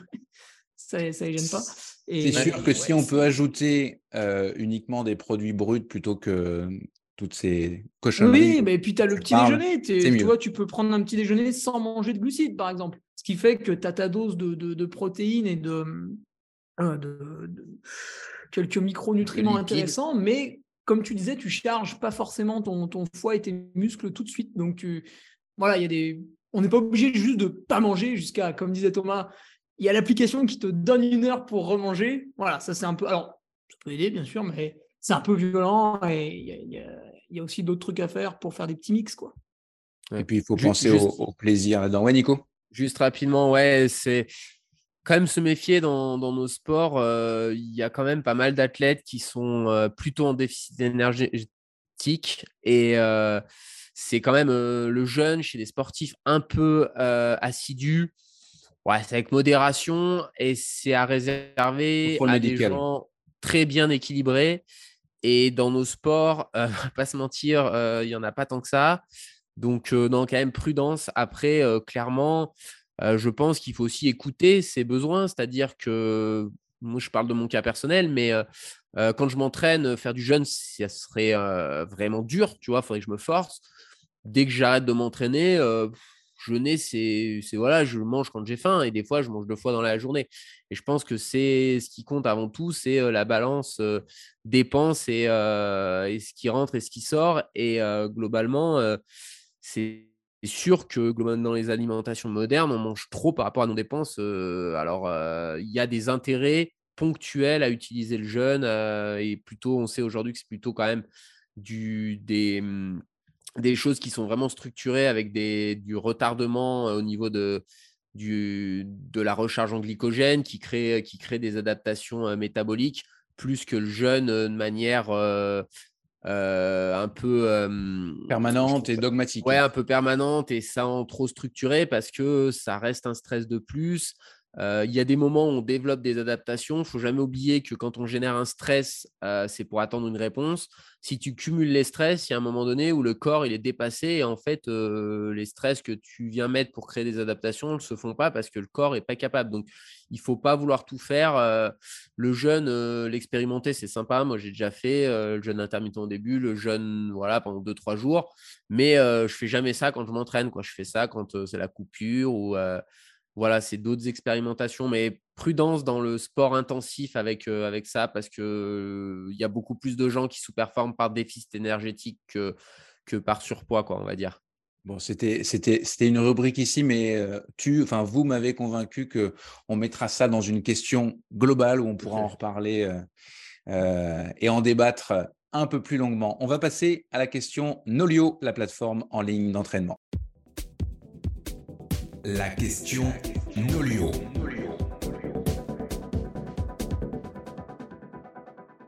Avec euh, cette question ou ces questions, comment choisir son entraîneur? C'est quoi un bon coach? Et est-ce que les entraîneurs, c'est juste pour euh, les athlètes euh, comme vous? Hugo, Thomas ou, Nico ou même, Flo, ou euh, aussi pour les petits athlètes comme moi euh, qui courent avec des index euh, lamentables, pour reprendre l'expression d'Hugo. Je vais commencer avec Flo, parce que Flo, tu es coaché et j'aimerais savoir ce que, tu, ce que tu penses de ça. D'abord, quand tu as décidé d'aller vers un entraîneur alors que tu courais déjà depuis longtemps, si je ne m'abuse, qu'est-ce qui t'a motivé à aller chercher un entraîneur et comment tu as choisi ton, ton entraîneur? Ouais, alors en fait, euh, moi, paradoxalement, j'ai réussi à faire un tout petit peu de résultats à la hauteur de mes capacités de base avant que je sois entraînée. Quand je suis allée chercher l'entraîneur, c'est parce que, en fait, euh, j'avais beaucoup changé mon activité professionnelle et j'étais toujours en train d'être euh, d'être obligée de, faire des adaptations en lien avec mes déplacements, en lien avec ce que j'avais envie de faire, en lien avec ma fatigue, le manque de sommeil, etc. Et, euh, et je sentais bien que je ne faisais que régresser. Euh, depuis euh, un couple, enfin ouais, depuis 4-5 ans, et que de toute façon j'allais régresser parce que, un, j'avais jamais été très bonne, et deux, euh, j'avais été, je, vieillissais. Donc en fait, quand je suis allée chercher l'entraîneur, je me suis vraiment dit, sachant que j'avais fait un essai il y a 5-6 ans auparavant, et c'était il y a 3 ans, on est en 2022, c'était il y a 3 ans, juste après la Transgrand Canaria, parce qu'en fait, bah, je finissais mes courses mais juste parce que j'avais un peu d'expérience et je prenais plus de plaisir. Et donc, je voulais vraiment me désinvestir intellectuellement de, cette, cette charge de planification. Et on avait en projet de faire, de faire la diag avec toute une équipe de la clinique. Et pour moi, à la diag, tu ne peux pas la faire juste parce que tu l'as faite et puis parce que tu as un petit peu d'expérience en ultra. Même si tu veux être finisher dans un temps acceptable. alors, acceptable, ce ne sera pas le temps acceptable ni pour Hugo, ni pour Thomas, ni pour Nico, mais acceptable pour moi. il faut arriver par, parfaitement préparée. Et donc, en fait, ma démarche, elle était celle-là. Elle était comment je peux me décharger complètement intellectuellement de ma planification. Le matin, j'ouvre mon olio, je regarde ce que j'ai à faire, je fais. Le soir, je vais, ou après ma séance, je valide mon ressenti et ça s'est fait. Et j'ai pu à penser à ce que je vais faire la semaine d'après. Donc, c'était vraiment, vraiment cette démarche-là et ça a répondu à mes attentes. C'est-à-dire que je ne réfléchis pas à ce que je vais faire demain. C'est drôle parce que Nolio est en train de devenir finalement un mot euh, standard. J'allume mon Nolio. Oui, c'est vrai. C'est vrai. Euh, et alors, comment tu as choisi euh, ton entraîneur? Alors, je l'ai choisi parce qu'en fait. tu gravites toi aussi au, milieu de, pas mal d'entraîneurs. au, milieu de gens dont c'est le domaine de compétences. Et puis, et puis moi, j'ai besoin. Alors, j'ai bientôt 50 berges, mais et, et, et, je ne performe pas, mais je suis là pour juste m'amuser et aller au, bout d'objectifs que je me suis fixés, mais, mais j'ai besoin d'une relation de... Euh, comment dire J'ai besoin de faire plaisir à l'entraîneur, c'est débile parce qu'il n'en a rien à faire de. ah, tu étais une bonne élève, quoi. Mais j'ai besoin d'être ressentie comme une bonne élève, ouais. Voilà. Mmh. Mais c'est vraiment ça, en fait. Et puis, c'est dans ma façon d'être, hein, je suis une bonne apprenante tout court pas toujours très bonne restituante, mais je suis une bonne apprenante. Ah, tu es une très bonne formatrice. Euh, j'ai pu suivre tes formations. Euh, tu es très, très bonne comme formatrice sans vouloir te lancer. Non, mais dans l'acquisition de, connaissances, euh, je suis meilleure à apprendre que spontanément restituer. Bon, ça, c'est après ça, c'est un truc entre moi et moi. Mmh. mais pour moi, c'est important d'être bonne apprenante. Donc, c'est important que qu'il y ait cette, un petit peu cette relation de, ouais, de je me fais plaisir et en même temps, je respecte le travail du coach et il sent que je, il sent que je le respecte quelque part. Mais, mais là, tu réponds pas vraiment à ma question dans le comment tu l'as choisi. Non, mais comment je l'ai choisi? Oui, oui, pardon. Avant de lui faire plaisir, il faut le choisir. Oui, c'est ça. bah, en fait, je l'ai choisi parmi des amis, quoi. Donc, euh, donc euh, Seb Cornette gravitait autour de la clinique du coureur. Euh, je m'entendais bien avec lui. Il, il proposait une, une, forme d'entraînement que j'avais jamais expérimenté, que je sentais bien qui potentiellement. Ouais, alors c'était essentiellement voilà de, rajouter des choses que j'avais pas l'habitude de faire, d'apporter un petit peu de, variété, de, faire du renfort, parce qu'effectivement, quand tu as 47 ans, que tu es une femme, bah, tu commences clairement à perdre en masse musculaire et, remplacer cette masse musculaire par des choses moins, de, moins grande valeur ajoutée. Euh, donc, euh, donc, je trouvais que c'était aussi intéressant, quitte à prendre un entraîneur, d'aller dans, dans, un domaine que je, ou dans une direction que, que je ne connaissais pas, puis qui allait potentiellement pouvoir aussi euh, m'apporter, et puis surtout euh, m'apporter du, du, changement aussi. Sortir de ta zone de confort. Ouais, ouais, clairement créer un nouveau stress. Tom, créer des nouvelles adaptations. Tom, toi, tu es euh, coach aussi, entre autres, coach. Qu'est-ce que tu réponds à ça? Comment on choisit un entraîneur? Pourquoi, par exemple, on va choisir Thomas Laure Blanchet ou pourquoi on va plutôt choisir Nico Martin ou euh, Sabine Erström? Euh, euh, bah, les, les, coachs, c'est un peu comme les chasseurs. Il y a les bons et les mauvais chasseurs.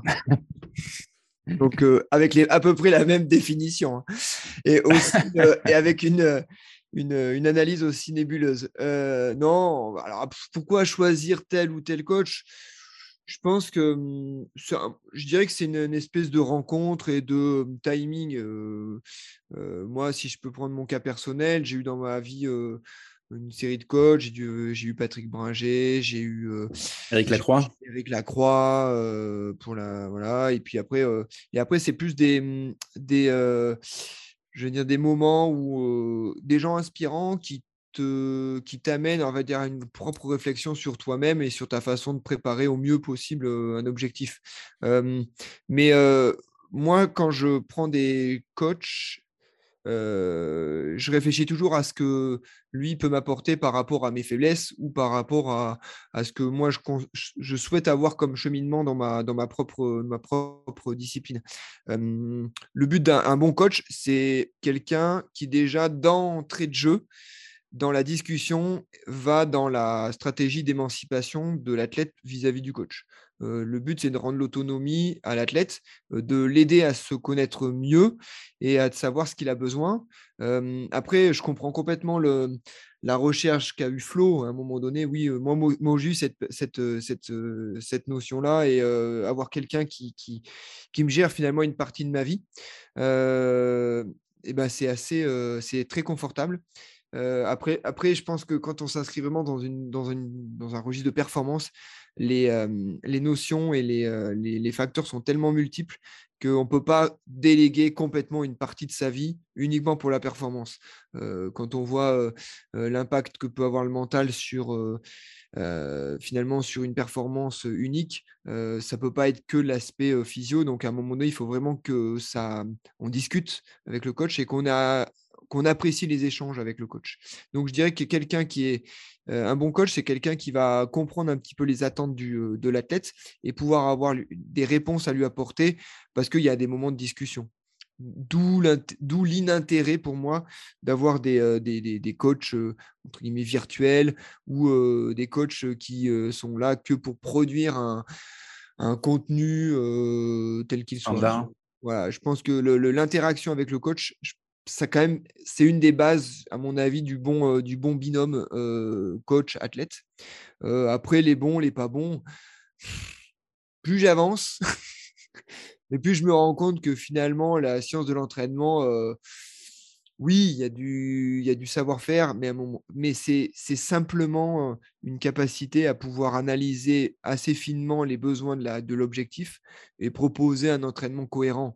Et après, c'est les échanges. Et comme le disait Nico, il savait que ça allait performer et que ça allait perfer à Taïwan, Taïwan en Thaïlande, parce que c'est pas bien loin, hein. on est à peu près.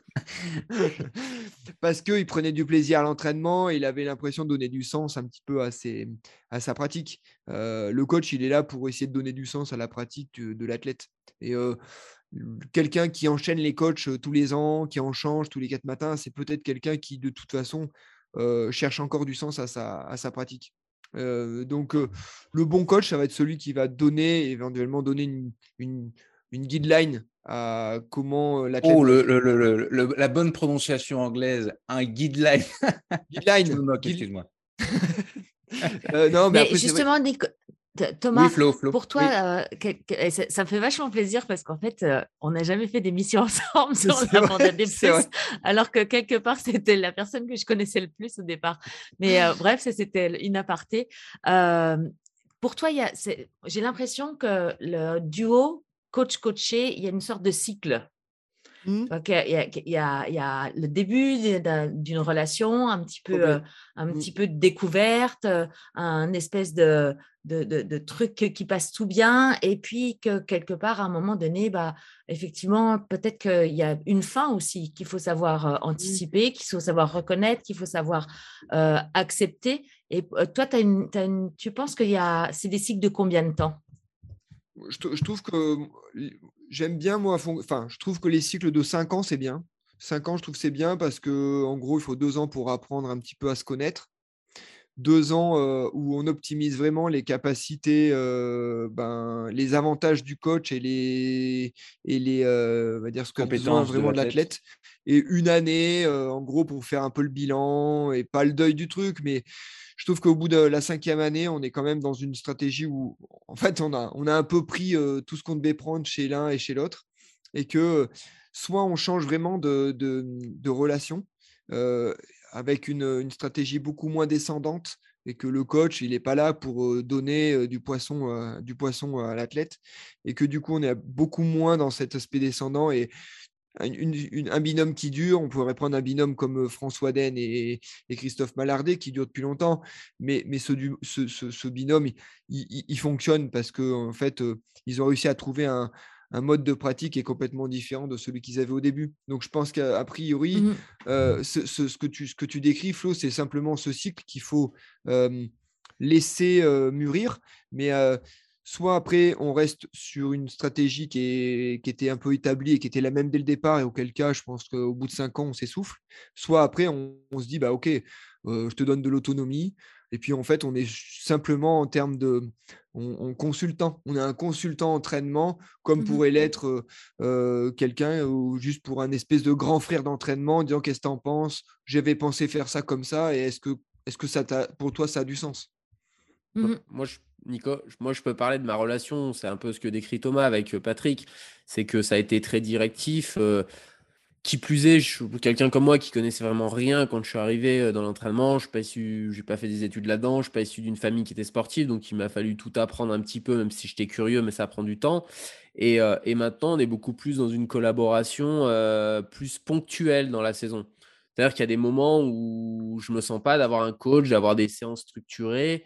Après, bon, oui, maintenant j'ai de la compétence et je pense que je suis capable de l'entraîner, mais il y a d'autres moments aussi où j'ai envie d'avoir focus 100% ce que disait Flo sur la pratique et donc tu délègues mmh, au coach la préparation, tu suis, tu suis pas de manière bête. Il y a des fois, tu, il y a des fois, moi je sais que le trop c'est l'ennemi du bien, donc il y a des fois des choses que j'ai fait auparavant que je ne refais plus parce que j'estime que c'est plus potentiellement négatif. Et ça ne veut pas dire que le coach est mauvais parce qu'aujourd'hui, on n'est pas dans un sport non plus ultra professionnel où le coach euh, a euh, juste une poignée d'athlètes qui peut, euh, où il peut tout analyser chaque matin avant et dire ah non attends là faut que tu réajustes parce que tu as mal dormi parce que ton test HRV n'est pas bon enfin peu importe l'indicateur que tu suis donc voilà, c'est une évolution. Après, je pense que ce qui fait un bon coach, euh, c'est euh, dans la durée, c'est euh, ce que disait Thomas, c'est la capacité à rendre l'athlète l'athlète autonome. et la, des premières choses que je me suis rendu compte et qui m'a fait un peu peur, moi, quand j'ai commencé à entraîner des gens, c'est à quel point tu peux, si tu es quelqu'un de malveillant et de mal intentionné, avoir une emprise sur les, sur les gens. C'est vraiment quelque chose voilà, et si les gens qui nous écoutent ont ce sentiment-là, attention quand même, quoi, parce qu'un coach, il est là pour, pour vous accompagner, mais il ne doit pas avoir une emprise sur votre vie qui est majeure, qui plus est si vous faites du sport au niveau amateur. Après, quand on parle de sport professionnel, c'est différent, mais.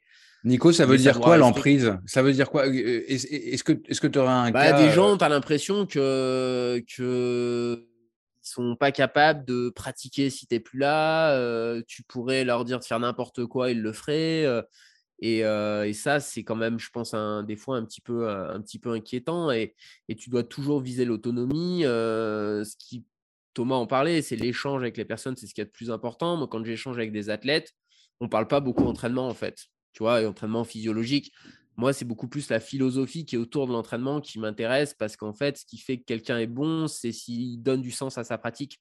Euh, les coachs, euh, ils savent tous euh, entraîner les gens pour qu'ils soient plus ou moins performants. après, si tu es blessé tous les, deux mois, c'est qu'il y a un souci. Mais, mais normalement, s'il y a de la cohérence, la performance, c'est de la cohérence dans l'entraînement et du temps dans la pratique.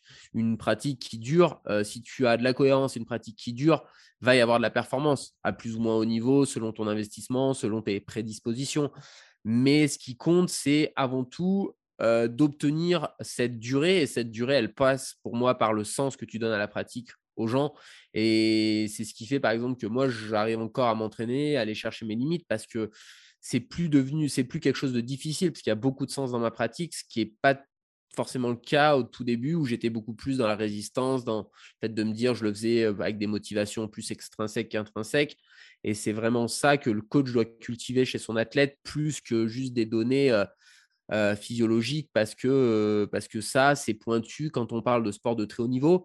Et même dans le sport de très haut niveau, aujourd'hui, ce n'est pas forcément l'entraîneur qui va aller être très précis, mais des fois, c'est le sport scientiste dans la, dans la structure, par exemple cycliste, qui va aller analyser finement et que le coach, il est plus là au quotidien pour faire appliquer euh, les plannings réfléchis à plusieurs. Quoi. Super intéressant ça.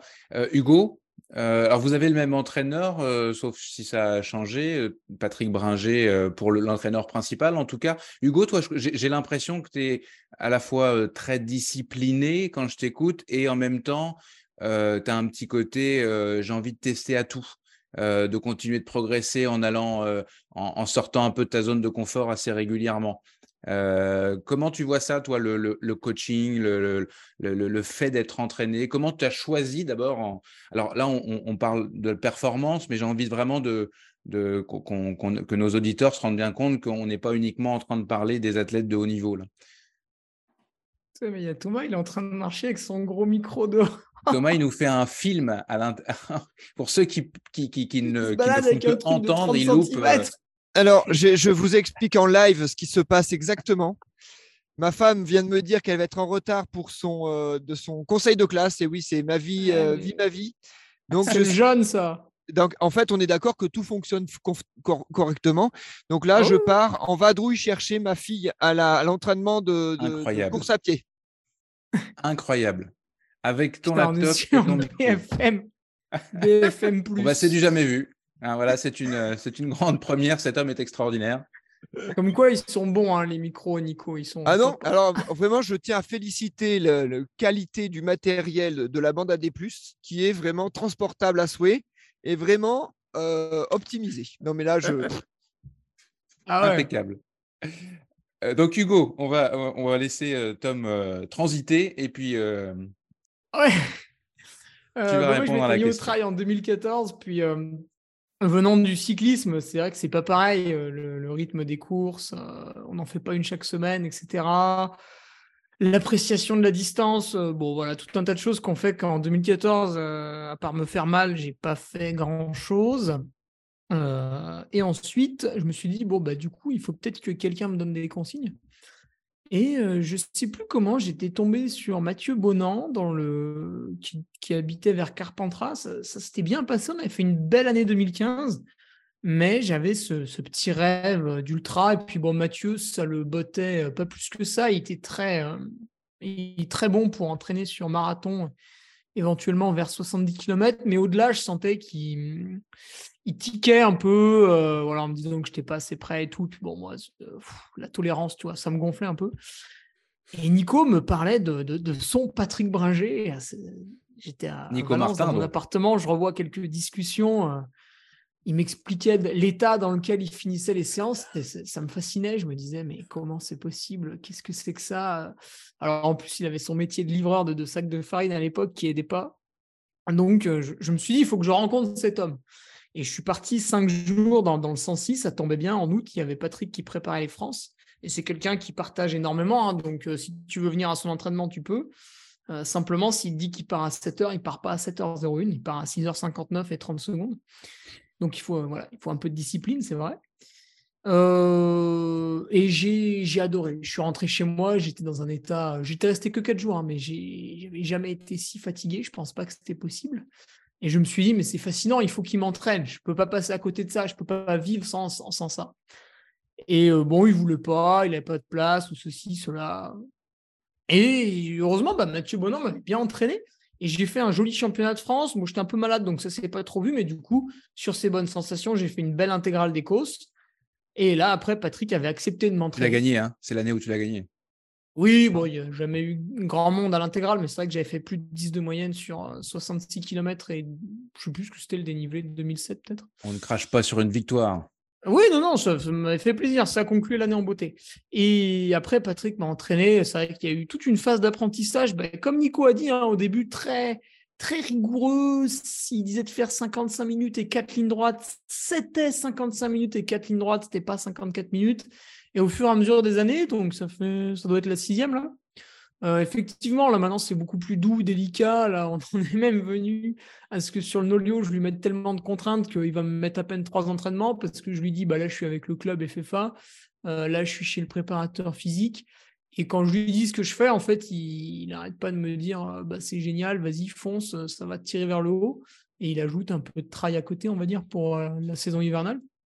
Donc, ouais, ouais, on a une relation qui a vraiment beaucoup évolué, qui est très humaine aussi. Euh, Patrick Bringer, avant tout, c'est quelqu'un à découvrir. hein. Il a un rythme de vie qui est, assez intéressant, fascinant et inspirant, hein, parce que quand il va aider les jeunes au club d'athlètes bénévolement, on peut que, le féliciter.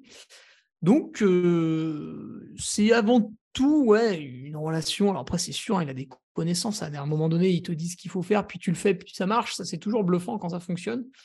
Mais il est un peu on-off. C'est quand ça fonctionne pas, tu vas dans le mur. Tu vois. C'est un peu. Mais moi, j'aime beaucoup ça. C'est soit tu te plantes, soit tu réussis. quoi. C'est fascinant. Alors, est-ce que, euh, je, je reviens avec mon, mon truc, est-ce que, euh, par exemple, un Patrick Bringer peut entraîner euh, un... Des nuls?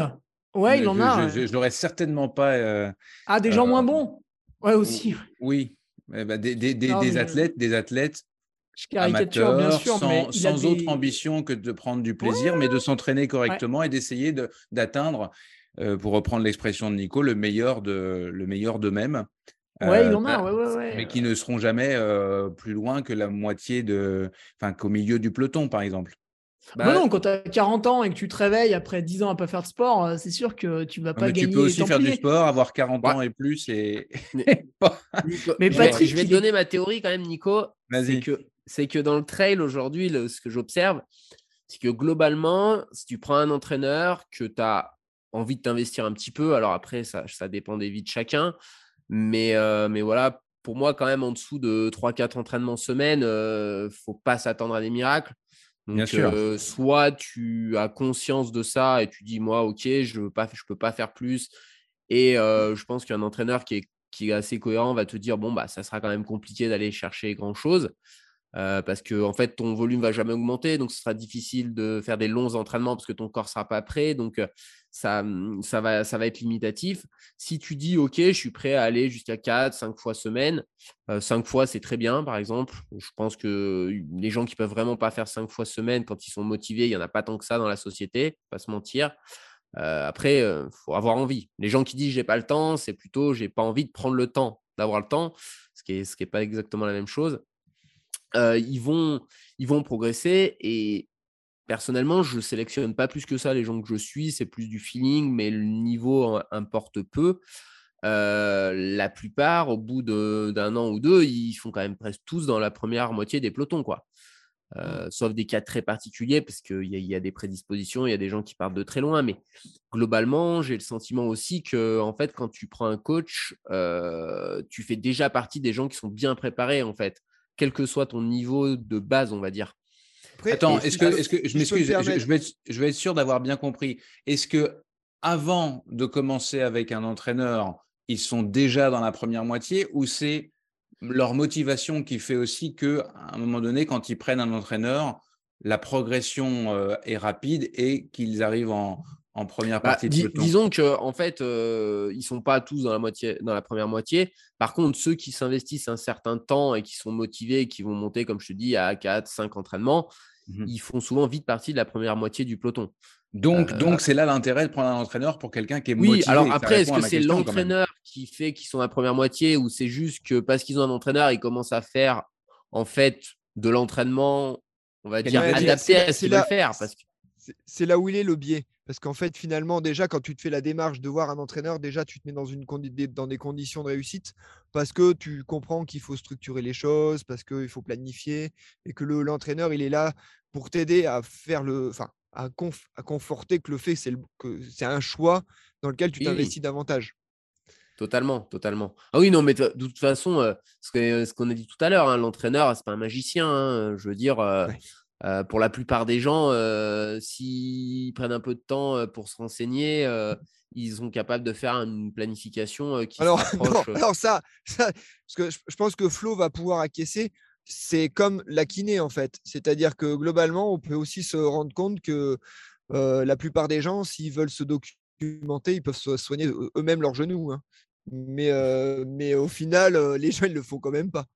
Oui, oui, non, mais bien sûr. Et puis, puis je pense que ce que disait Flo sur, euh, sur la décharge mentale, euh, c'est quand même pas mal aussi. Euh, je veux dire, il y a des moments donnés, tu n'as pas besoin de te poser des questions. Et puis, moi, je parle plus là sur le versant haut niveau. Il y a des moments, t'écrire sur un planning des séances aussi difficiles que ce qu'on fait des fois, c'est pas si facile que ça, quoi.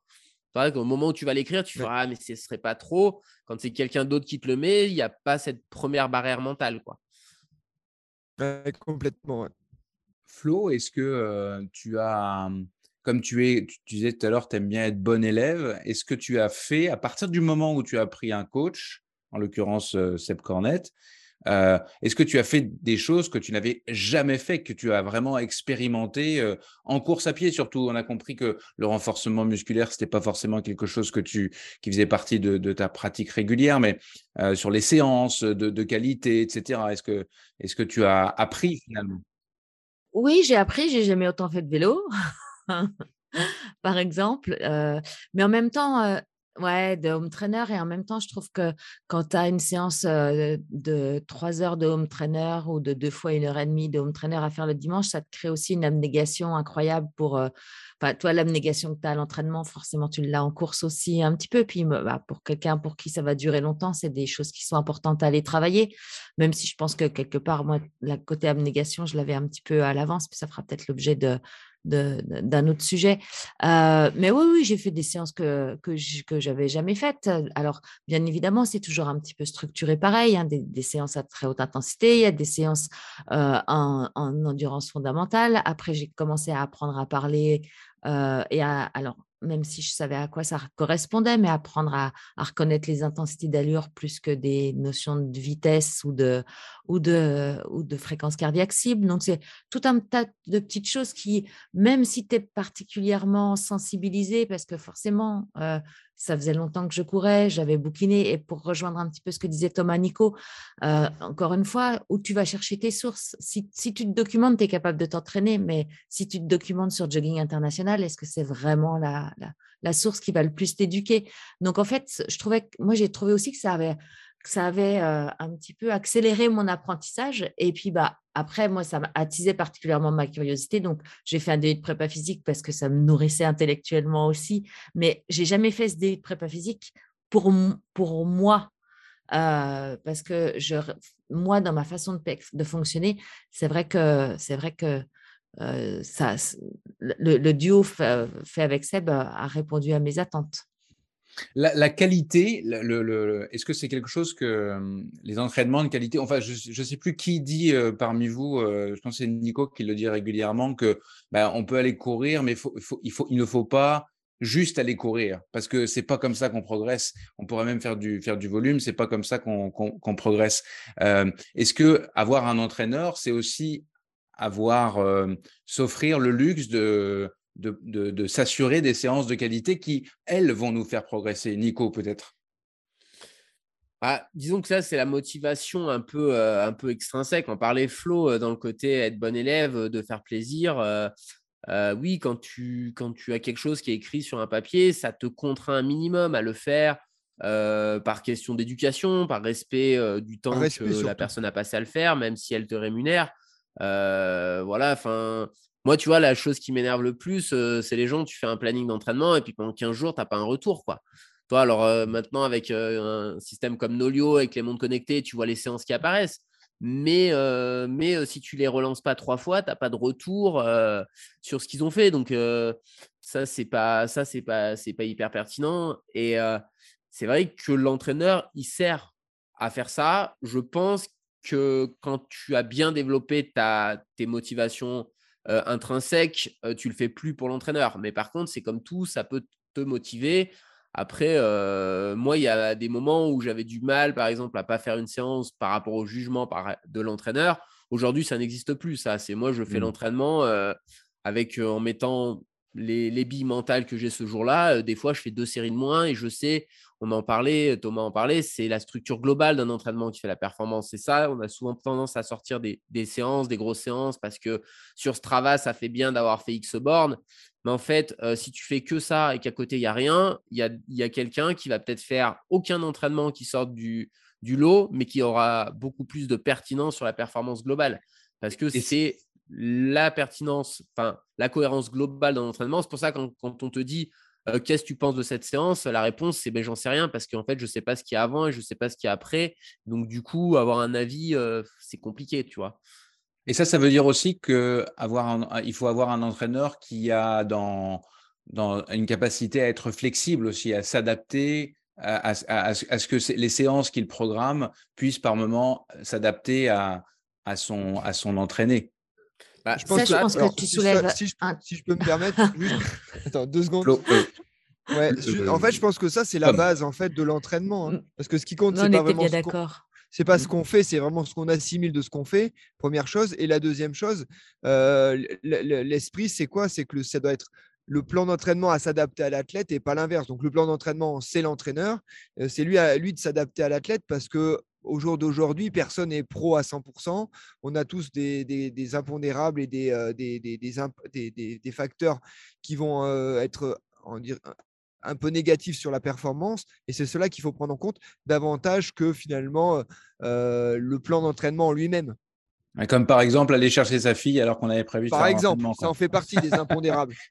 Mais, mais, par contre, adapter l'entraînement, enfin rendre l'athlète autonome, c'est aussi euh, que l'athlète soit pas obligé de t'appeler pour euh, se rendre compte qu'il faut enlever euh, deux séries sur une séance, tu vois. Ouais, ça, c'est sûr. C'est ou genre, tiens, j'avais repos samedi, en fait, c'est dimanche. Oui, bon, bah ça, ça va aller, tu décales d'un jour, tu vois. c'est ce genre de choses. Après, bien entendu, tu fais un plan euh, de trois semaines, euh, trois ou quatre semaines et pas le retoucher, jamais regarder ce que fait l'athlète, ça c'est pas de l'entraînement quoi. Ça tu prends, tu prends quelque chose dans un bouquin, ça fait le même effet quoi. Mais alors justement, par exemple, est-ce que, euh, alors tout à l'heure on parlait de jogging international, mais il y en a d'autres, il y a ces magazines qui publiaient ou publient encore des, des, des programmes standards. Euh, est-ce qu'un programme standard pour un, je sais pas moi, pour une préparation trail ou aller à un marathon, ça peut, ça peut faire le boulot ou est-ce que un entraîneur c'est infiniment mieux pour arriver à ses fins? Bah, je, dirais que ça peut faire le job, surtout si tu connais rien, parce que en fait, si tu commences la course à pied. là, on est là, on n'est pas dans un cadre qui s'y prête trop. Hugo, il a fait du sport avant. Moi, c'était un peu mon cas. Moi, au début, je disais, j'ai lu des bouquins, je je comprenais aucun terme. voilà, donc je pense que c'est bien. Après, toi, je vais prendre un exemple qui, que je me rappelle. J'avais acheté un cardio. J'avais vu que la fréquence cardiaque maximale, c'était 220 moins l'âge. Euh, je ne savais pas qu'en fait, ça correspondait à très très peu de personnes, cette réalité-là. Et mmh. je me rappelle, donc moi, j'avais à cette époque-là un peu moins d'une vingtaine d'années, donc j'étais censé avoir 200 de, de, fréquence cardiaque max. La réalité, c'est que j'avais 180, mais je ne le savais pas. Du coup, je courais à 160, donc censé être 40 pulsations sous ton max. Et je trouvais ça facile. Et puis sur le cardio, je disais, mais j'ai beaucoup de marge. Et puis au bout d'un moment, je me suis rendu compte qu'en fait, ben non, je ne montais, pas, montais pas à 200. Donc il y a, des limites. c'est bien pour commencer. Au bout d'un moment, soit on développe des compétences un peu personnelles, soit on se fait accompagner. Et puis, et puis il peut y avoir aussi des moments où tu t'entraînes avec quelqu'un, puis tu arrêtes parce que ta vie ne te permet pas forcément de suivre bien un planning d'entraînement où il va demander beaucoup d'adaptation. Je pense que c'est aussi ça la réalité. Si tous les jours tu dois solliciter ton entraîneur, ça peut être compliqué. Et puis à un moment donné, tu peux dire bah là je vais faire tout seul parce que je commence à avoir quelques compétences. Puis le moment où je voudrais mieux me réengager, je retournerai voir voir quelqu'un. voilà. Après, comme le disait Thomas, faut que ça perfe un petit peu. Il faut quand même s'impliquer un peu dans la durée avec quelqu'un parce que le temps de comprendre comment la personne fonctionne, tout le monde ne fonctionne pas de la même manière. Il faut un petit peu de temps. Donc voilà, c'est aussi, c'est aussi ça. Et puis, bon, le fond du, au-delà de la performance, moi, je pense que ce qui compte, c'est aussi ce que tu vis à travers. Flo, elle en parlait de sa relation avec Seb qui est, qui est, est enrichissante. Je pense que c'est, aussi ça. Moi, je le dis en parlant de mon entraîneur, si je ne l'avais pas rencontré, est-ce que je serais la même personne? Je ne suis pas sûr. Et, ça, ça pèse infiniment plus que les lignes de palmarès que tu peux avoir. Quoi. Est-ce qu'on peut faire des erreurs malgré tout quand on est entraîné par un coach? Euh, euh, Hugo, Hugo, qui, qui, sourit, est-ce que tu. Eh ben oui, mais si tu veux, euh, non, peut-être pas Florence, mais tu as Nico et Thomas qui sont entraîneurs, forcément, c'est passionnant. ouais, tu peux faire des conneries, parce que c'est un tout petit peu ce que je disais tout à l'heure, tu, tu, vas, tu, tu vas suivre bêtement l'entraînement, puis surtout, tu vas, tu, tu, tu, vas pas forcément dire quand tu es fatigué ou que c'est peut-être un peu trop dur, tu vas dire ouais c'est bon, j'ai fait, j'ai réussi. À la limite, tu vas dire ouais c'était un peu dur mais j'ai réussi. Et puis, euh, et puis l'entraîneur, ben, c'est pas, pas ton papa, il n'est pas avec toi tous les jours. Et du coup, lui, il voit pas ce que tu as dans ta vie. Alors, je sais pas, peut-être une semaine, le travail il est dur, euh, enfin plus que d'habitude. Euh, peut-être il y a un problème euh, dans ta vie, euh, voilà. Ça, il ne le voit pas, du coup, la charge, elle augmente. On peut, on peut mettre l'image de Thomas avec le meuble dans la voiture, ça c'est bien ça. Et, la charge, elle augmente par des phénomènes extérieurs, et du coup, ben, l'entraîneur, il ne voit pas que ton entraînement, il coïncide plus, et, paf Est-ce que tu as fait des grosses bêtises, toi? En ah t'entraînant ah oui, oui, plein, oui, oui, oui, oui, oui, oui. Allez, une. Cite-en-nous une, la, la plus grosse bêtise que tu as pu faire. Alors, ça va pas être un souvenir précis, mais ça va être de, de dire à l'entraîneur qu'en fait, du fait de mon métier, il y avait, on va dire, 5 jours sur 7 où, j'étais libre. Donc, on pouvait faire euh, tout ce qu'on voulait. Et du coup, à un moment, on s'est retrouvé à pratiquer beaucoup de, de, de, sport, comment il disait Thomas, pas récréatif, mais pour combler les trous dans l'emploi du temps. Occupationnel. occupationnel. Oh, voilà, occupationnel. Merci Thomas. Et euh, je me suis aperçu, on va dire peut-être plus ou moins en 2021, que ça n'avait pas porté ses fruits, puisque bah, mon niveau n'avait pas augmenté, ce qui était dommage euh, au vu de l'entraînement, et qu'il fallait peut-être changer son fusil d'épaule. Alors c'est ce que j'ai fait dès le début 2022, et ça, ça, ça, paye euh, petit à petit, mais le changement est long. Hein. J'allais dire en rigolant, trois ans de surcharge. Oui, voilà, en parlant de la plus grosse erreur de ah oui, trois ans de surcharge qui se sont. C'est pas euh, faute de lui avoir dit X fois, mais il n'était pas prêt à entendre dans la vie. Il faut être prêt à entendre. Il était trop jeune. Il, était trop jeune. Il avait pas un truc vert sur la tête, non? D'ailleurs, cela dit en passant, je pense que c'est le, plus gros, le plus gros, euh, en fait, le, plus gros truc qui fait que ça marche bien le midom, c'est que je pense que les deux doivent se faire confiance. Et souvent, quand on, est, quand on augmente euh, son volume par l'occupationnel, c'est simplement parce qu'on n'a pas confiance dans le volume, dans euh, ce que le, ce que l'entraîneur met en place. Et euh, moi, j'ai fait les mêmes erreurs à un moment donné. J'avais, à la différence, je pense que quand je m'entraînais tout seul, je m'entraînais beaucoup, beaucoup, beaucoup plus durement que finalement que quand j'avais un coach. Et que finalement, quand j'ai eu un coach. bridé. Ouais, je me suis, je me suis presque un peu bridé. et finalement, je dis, oh non, mais il n'en met pas assez.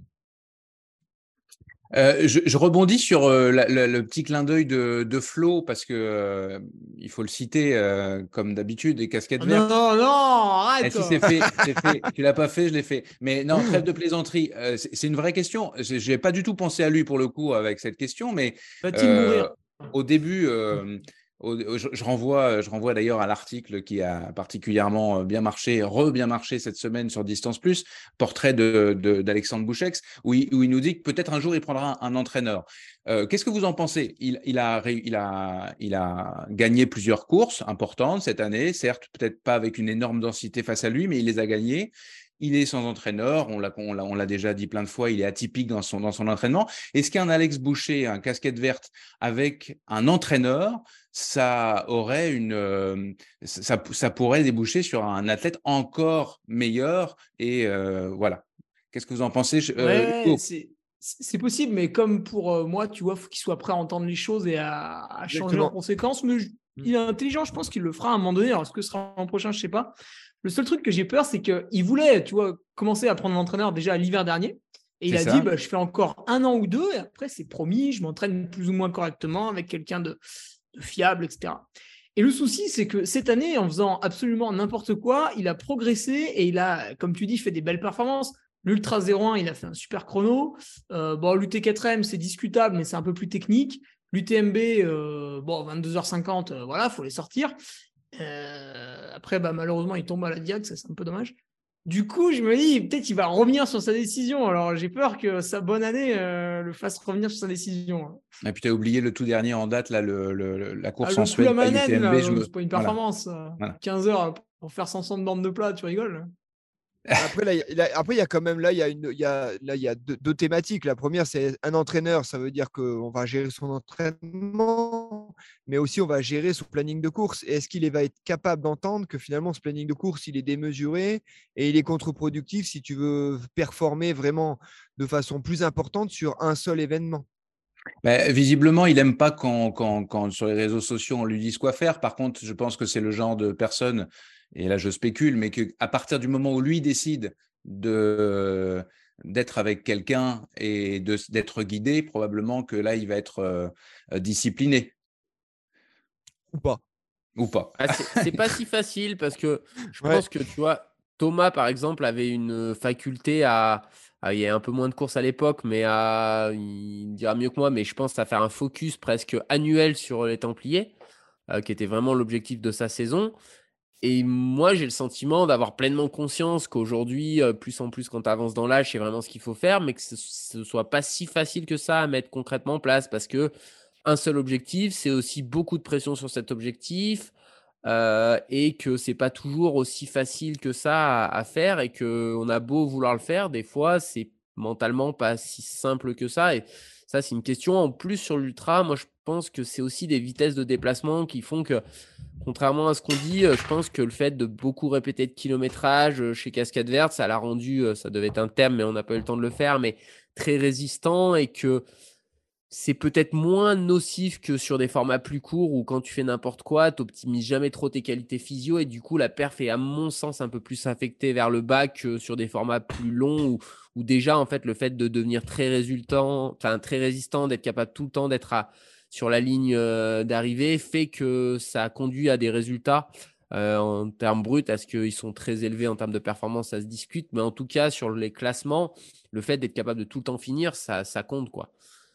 Merci à tous les quatre. Euh, Nico, tu viens de, le soulever la, question sur euh, l'ultra. Eh ben, on va la reporter à un autre épisode parce que là, on est en train de faire beaucoup trop long. On a Flo qui va devoir partir dans, dans quelques instants. Euh, merci à notre partenaire Nolio sur cette question du coaching que j'ai trouvé particulièrement intéressante.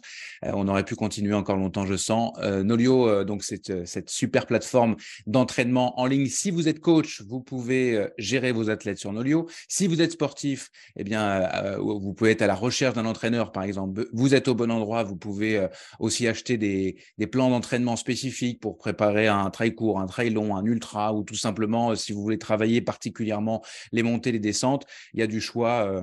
je vous laisse aller voir sur le site web nolio.io. Et puis avec le, le code LBAD, en toutes lettres, nous vous offrons 10% de rabais sur l'achat d'un de ces plans d'entraînement. On va passer à l'arrêt à, la, station, à la station de trail. Ensuite, les coups de cœur. Et puis, on bouclera cette émission et on repartira sur euh, la question des ultras la prochaine fois. Arrêt à la station de trail. À la station de trail Tourette, Levins, Côte d'Azur, dans les Alpes-Maritimes. Vous êtes aux portes de l'arrière-pays niçois.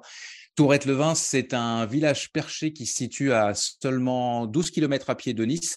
Donc le premier point fort qui distingue cette station de trail, c'est que vous êtes entre la montagne et la mer avec des paysages assez dingues, les chaînes de montagne parfois enneigées d'un côté, la mer Méditerranée euh, de l'autre. On peut littéralement courir le matin dans la neige et l'après-midi sur la plage. Tourette Levins est un sacré spot de sport en plein air. Il y a le trail bien sûr, mais vous pouvez euh, aussi pratiquer la rando, la marche nordique, le vélo de montagne, le gravel bike, le VTT électrique, l'escalade, la spéléo, etc. C'est un terrain d'entraînement très complet puisqu'il y a euh, de tous les types de sentiers euh, techniques. Il y a de la pierre sèche, de la racine, du sous-bois, des sentiers terreux, du roulant, du cassant, des descentes euh, très pentues, des monotraces super raides. Ce que disent Fabrice, Guillaume et, Mohamed qui s'occupent de cette station avec beaucoup d'entrain et de passion, c'est qu'à aucun moment on peut courir en regardant le paysage sans risquer de tomber ou de se faire une cheville. Si vous voulez vraiment contempler la beauté des lieux, bah, il faudra prendre le temps de vous arrêter la situation géographique de Tourette-Levins fait qu'on peut partir courir et être confronté à toutes les météos. C'est parfait pour travailler les adaptations aux variations climatiques sur une même course comme la Diagonale des Fous à La Réunion, par exemple. Et puis les vues sont sensationnelles à 360 degrés depuis les monts des, des Préalpes. Depuis le mont Sima, vous contemplez toute la vallée du Var jusqu'au massif de l'Estérel et la multitude de petits villages. Depuis euh, les Monts Chauves et Macaron, vous profitez d'une vue large sur le littoral, Nice, le Cap d'Antibes, et quand il fait beau, même la Corse mais aussi les sommets du parc national du Mercantour. Depuis le Mont Ferrion, vous aurez en plus le loisir d'avoir les pieds dans la neige selon le moment de l'année. La jeune station de trail compte pour l'instant 10 parcours pour 130 km de sentiers cumulés, mais un 11e s'apprête à être inauguré et non des moindres puisqu'il s'agit d'un périple à travers les quatre monts que j'ai cités plus haut, donc le Mont Sima, le Mont Chauve, le Mont Macaron et le Mont Ferrion. ça va s'appeler évidemment les quatre monts euh, ce sera 51 km pour 3000 mètres de dénivelé euh, positif. Le mont le plus haut, c'est le mont Ferrion, c'est 1400 mètres d'altitude. Si on regarde les parcours proposés, il y en a vraiment euh, pour tous les profils de trailer avec trois itinéraires de moins de 10 km dont le numéro 7, c'est un parcours vert pour s'initier au trail avec des montées, des descentes et des relances sur euh, pile 5 km, mais aussi deux parcours de plus de 20 km. Et puis, il y a un atelier euh, D+, de 7 km pour euh, pratiquement 1000 mètres de dénivelé. Cette station est gérée localement par une association super dynamique qui a d'ailleurs en plus d'avoir entièrement tracé les sentiers, créé un, club de course, le Dynamic Trail. Il y aura euh, bientôt un gîte aussi euh, de quatre logements avec une capacité totale de 15-20 personnes qui permettra d'accueillir euh, des touristes sportifs le temps d'un stage, par exemple, avec également un, espace de détente et un spa. Et puis l'an prochain, au mois de mai, il y aura un nouveau trail dans ce coin qui va voir le jour, organisé donc par la fine équipe de cette belle station de trail. Il s'agit du trail des Trois Monts. Il utilisera euh, les sentiers de la station de trail. Pour plus de détails sur les parcours et les infos pratiques concernant euh, la station de trail Tourette-Levins Côte d'Azur, je vous invite à vous rendre sur le site web onpiste.com ou l'application OnPiste, en vous rappelant que cela inclut, si vous le souhaitez, le système de guidage GPS et même le système de guidage audio.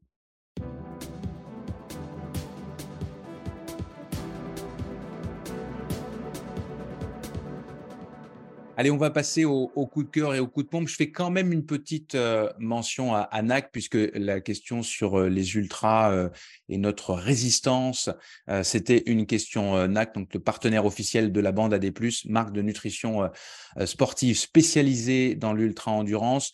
les fondateurs, William et, et Mine, ont une sacrée grande ambition. Ils veulent tout simplement que NAC devienne la marque nutritive, euh, enfin en tout cas dans l'ultra-endurance numéro un au monde. À noter que euh, trois garçons d'équipe de France, vice-championne du monde dont on a parlé tout à l'heure, sont les ambassadeurs de NAC, à savoir euh, Thibaut Garivier, Martin Kern et Arthur Joyeux-Bouillon. On a aussi un petit code pour un petit code de rabais 15% avec le code LBAD+. Cette fois le plus c'est le signe plus en allant sur le naagbar.com n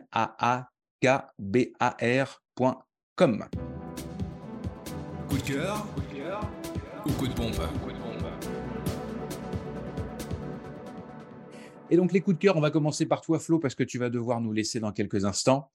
C'est un coup de cœur d'ailleurs. Euh, ou c'est peut-être un peu des deux. Ouais, c'est un peu des deux. Mais c'est gentil euh, de me donner la priorité. Mille excuses de devoir euh, quitter euh, effectivement pour 20 heures pour vous, 22 heures pour moi. J'enchaîne sur une autre réunion. voilà. en fait, je disais un petit peu les deux parce que j'ai découvert via Facebook qu'une conférence fort intéressante avait lieu à Niort le 24 novembre sur la pratique du haut niveau et le management. Alors forcément, j'ai regardé un petit peu plus. C'est organisé par la ville de Niort, par Groupama. Et l'idée, c'est de, joindre des regards croisés sur l'accès au haut niveau pour les jeunes sportifs et le management d'une équipe euh, de haut niveau ou d'athlètes de haut niveau. Donc jusque-là, tout va bien. Je suis super intéressée. Je regarde, j'ai zut, le 24 novembre, je suis encore à la réunion. Mais bon, euh, je peux peut-être me faire, euh, me faire rapporter un petit peu ce qui va s'y dire. Pour autant, quand je regarde les invités, bah là, je tombe de haut. Déjà, l'invité vedette, c'est Marc Madio. Alors, j'ai quelques rancœurs par rapport à lui, mais ceux qui sont nés il fallait, fallait être en capacité de regarder le sport dans les années 85-90. mais bref, je vois Marc Madieu en tête d'affiche. Et puis, je ne vois que des hommes invités à cette conférence-là. Alors, je me dis, mais est-ce qu'il n'y a pas de femmes à Niort qui font du haut niveau? Puis, bah, je, suis quand même bien impliquée dans ma ville. Donc, je sais qu'il y a une équipe de handball qui, évolue en, première division, dans le, en LFH, une équipe de hand féminine à Celle-sur-Belle, dont accessoirement, je participe aussi à la prise en charge euh, dans le staff médical, euh, et puis qui, qui, est particulièrement bien lancé sur cette saison 2022-2023. Euh, On a Charline Picon, qui est juste double, médaillée olympique, qui habite à La Rochelle. Niort-La Rochelle, c'est 50 km. Puis il y a aussi des petites jeunes comme Pauline Cuc, qui, qui, fait cinquième au championnat d'Europe de judo. Alors je me dis, bah, est-ce que c'est juste une maladresse ou est-ce qu'on en est encore très très loin sur euh, l'acceptation qu'une femme puisse être une sportive de haut niveau?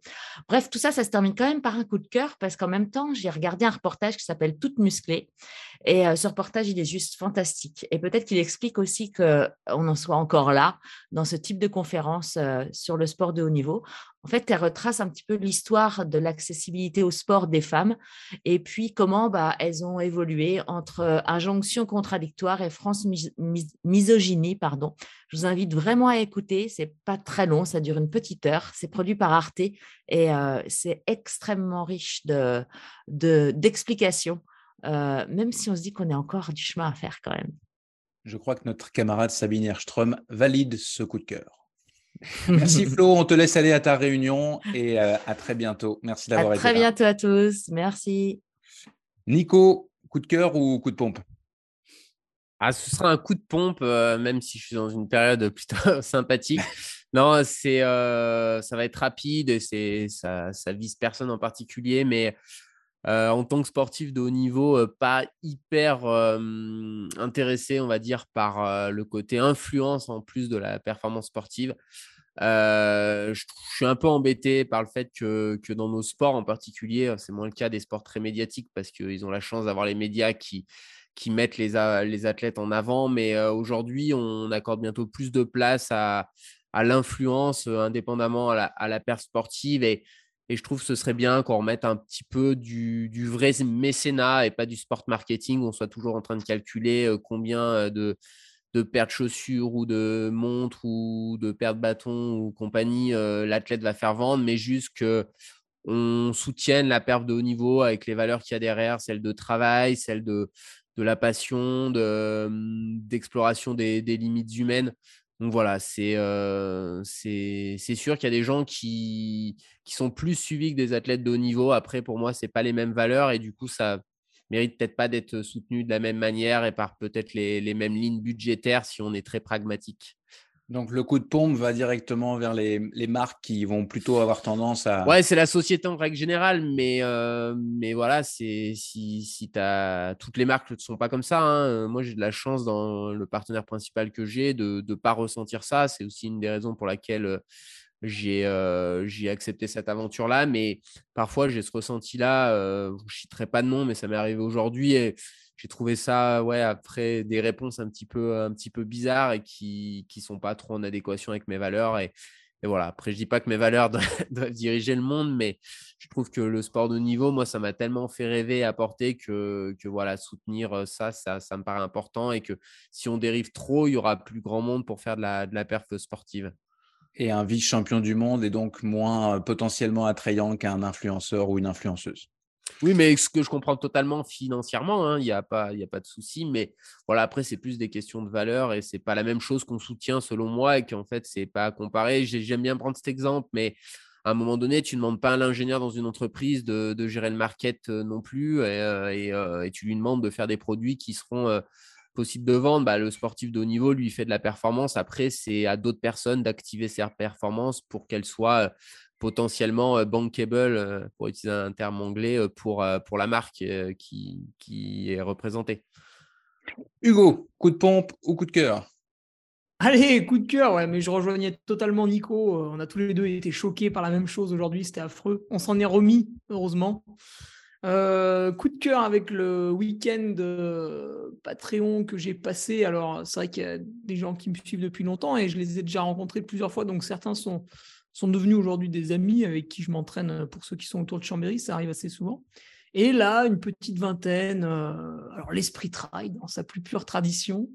On a réservé un gîte, euh, chacun a amené son, petit truc à manger qu'il avait cuisiné chez lui. Je sais, ça fait poétique un peu. Euh, en plus de ça, bah, avec le changement climatique, euh, on était en t-shirt euh, au sommet du Ventoux, donc ça c'est plutôt cool. Donc on s'est vraiment régalé et c'était d'une simplicité extrême. On a eu soif parce qu'il n'y a pas de fontaine dans ce Ventoux, on avait oublié, donc c'était un peu dur à la fin. Enfin voilà, c'était un, très beau week-end et, la simplicité du truc faisait du bien. Bah, justement, ce week-end-là, on n'a pas utilisé TikTok, Instagram et Twitter et tout le monde est rentré chez lui en vivant et en bonne santé. Donc comme quoi, comme quoi, comme quoi. Voilà, c'était le, le- le- le- la grosse respiration euh, du week-end. Voilà, ça faisait du bien. Même Cool. si c'est vrai que je, je- je dois utiliser les réseaux sociaux pour, euh, pour mettre en valeur euh, pas mal de sponsors, déjà parce qu'ils me sont sympathiques et aussi parce que ben, à un moment donné, il faut, il faut leur rendre l'appareil. Et j'ai pas du tout le talent de Nico pour miser uniquement sur mes performances. Donc c'est vrai que j'utilise ce biais euh, parfois pour me faire bien voir. Il faut, il faut que je me confesse. Et puis les, les réseaux sociaux ne sont pas que le, que le mal et le diable. non Oui, j'essaye de mettre des trucs plutôt intelligents. Oh, drôle. Euh, rigolo, pardon. Intelligent, ça marche pas à chaque fois. Non, pas toujours, je, je reconnais. Parfois, parfois. Tom, coup de cœur ou coup de pompe? Euh, en fait, ça va être un petit coup de cœur parce que là, euh, j'avais la, grande joie de pouvoir assister à un des premiers crosses de mes, gamines, en fait, qui reprennent le cross bah, depuis cette année, là, avec le, le 11 novembre. Donc, alors, en fait, bien sûr, je vais pas tomber dans, voilà, c'est l'école de la course, machin, mais je trouve que c'est, j'aime bien ce moment de l'année là où on se remet un petit peu les pointes et on vient avoir le petit goût de sang dans la bouche là, avec le moins 5, euh, le moins 5 euh, au départ. Donc, je dirais que le coup de cœur, ça serait effectivement cette, cette espèce de cycle qui revient avec tous les ans, avec ce, ce- ce marronnier qui vient nous remettre un petit peu le, euh, nous rappeler que bah, c'est maintenant qu'on prépare la saison esti- estivale, sans tomber effectivement dans euh, que le cross euh, c'est l'école de la vie et puis euh, il n'y a que par là qu'on va passer des bonnes, performance entre elles passe par le cross parce que finalement on se rend compte que maintenant sur ultra, ben, vaut peut-être mieux passer la, saison d'hiver sur les planches et sur le ski de rando que avec des pointes. Euh, mais moi j'aime bien parce que ça, il y a un bon no- il y a un bon parfum de nostalgie. euh, j'ai commencé la course à pied par le, cross, donc euh, remet, revoir ces gamines avec des pointes, ça fait toujours un peu rigoler et ça fait sourire. Et j'adore ça en fait, ce moment-là où, où on reconstruit un petit peu les bases. Même Hugo, euh, même Hugo s'est mis au cross et va connaître ce- enfin le- Attends, le, pas tout de du suite, sang dans la c'est le bouche. 8 janvier. Alors, alors euh, vraiment là, on peut mourir tranquille. Moi, j'ai une, une photo d'Hugo en singlet avec les pointes, je peux mourir tranquille. Ouais, Hugo, je te la ferai, Thomas, t'inquiète pas. la, la presse va se déplacer pour cet événement. Merci, merci à tous.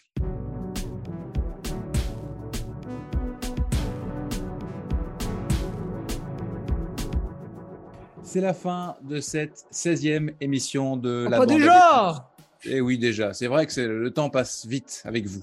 Un gros merci à, à tous les quatre Hugo Ferrari, Thomas Laure Blanchet, Nico Martin et Florence Morisseau qui finalement est toujours Mais là. finalement, il- les autres quittés. sont pas encore arrivés, donc je suis restée avec vous. D'accord. bah, Ah bah on refait la question NAC là, elle est où là? C'est ça. On demande la question NAC. Non, je dois, je dois la reporter. Je pense aussi à Laurie euh, qui est euh, à la réalisation et qui commence à trouver le temps long. Enfin, je, je suppose. Donc, merci à tous et à à la prochaine fois. Allez. Merci Nico, merci à toi. La Merci, bande merci. plus. La Bon, désolé. Désolé, mais c'est bon, j'ai récupéré ma fouteuse. hein. C'est Ah bon. bah super. Ah, Est-ce qu'elle a un avis sur la question NAC Ah, t'écoutes, vu, vu la. et mine de rien, elle a sa petite expérience en trail. hein. Elle, bah, avait puis 4 maintenant ans, elle, avait cross. 4, elle avait 4 ans à Leadville. Ah waouh. 4 ans à Leadville quand papa a gagné. Gros souvenir. Eh oui. Allez, je, fi- je finis mon, mon- ma conclusion. La bande AD+, est donc une émission présentée par Distance Plus. Je suis euh, Nicolas Fréré, je suis l'heureux producteur de ce talk show. Un grand merci aux partenaires officiels de la première euh, saison de la bande AD+, la clinique du coureur, NAC, Nolio et le réseau des stations de trail, tout particulièrement aujourd'hui la station de trail Tourette, Levins, Côte d'Azur, où vous pouvez euh, facilement retrouver, que vous pouvez, pardon, euh, facilement retrouver sur le site web et l'application OnPiste. Le design de la bande AD+, est signé Lucas Aska Enessi et la couverture de l'émission est l'œuvre de Mathieu Forichon de Débos et des Bulles. En passant, le super calendrier de Débos et des Bulles 2023 est disponible en précommande sur la boutique en ligne euh, au prix de, de 15 euros. J'ai vu ça passer, alors j'en profite pour le, le souligner. Et puis, euh, l'émission est réalisée techniquement à distance depuis Montréal au Québec par les productions euh, Arborescence. Merci à Laurie Beck qui était aujourd'hui aux manettes et qui fignole l'enregistrement avant la diffusion. Et merci à vous, chers web spectateurs et chers auditeurs, de nous suivre ou de nous écouter. Pensez à cliquer sur suivre l'émission ou vous abonner sur euh, votre plateforme de podcast préférée. Et bien sûr, partagez cet épisode euh, s'il vous a plu. Ça nous aide à faire euh, connaître un peu plus cette belle émission. À plus dans la bande à des plus.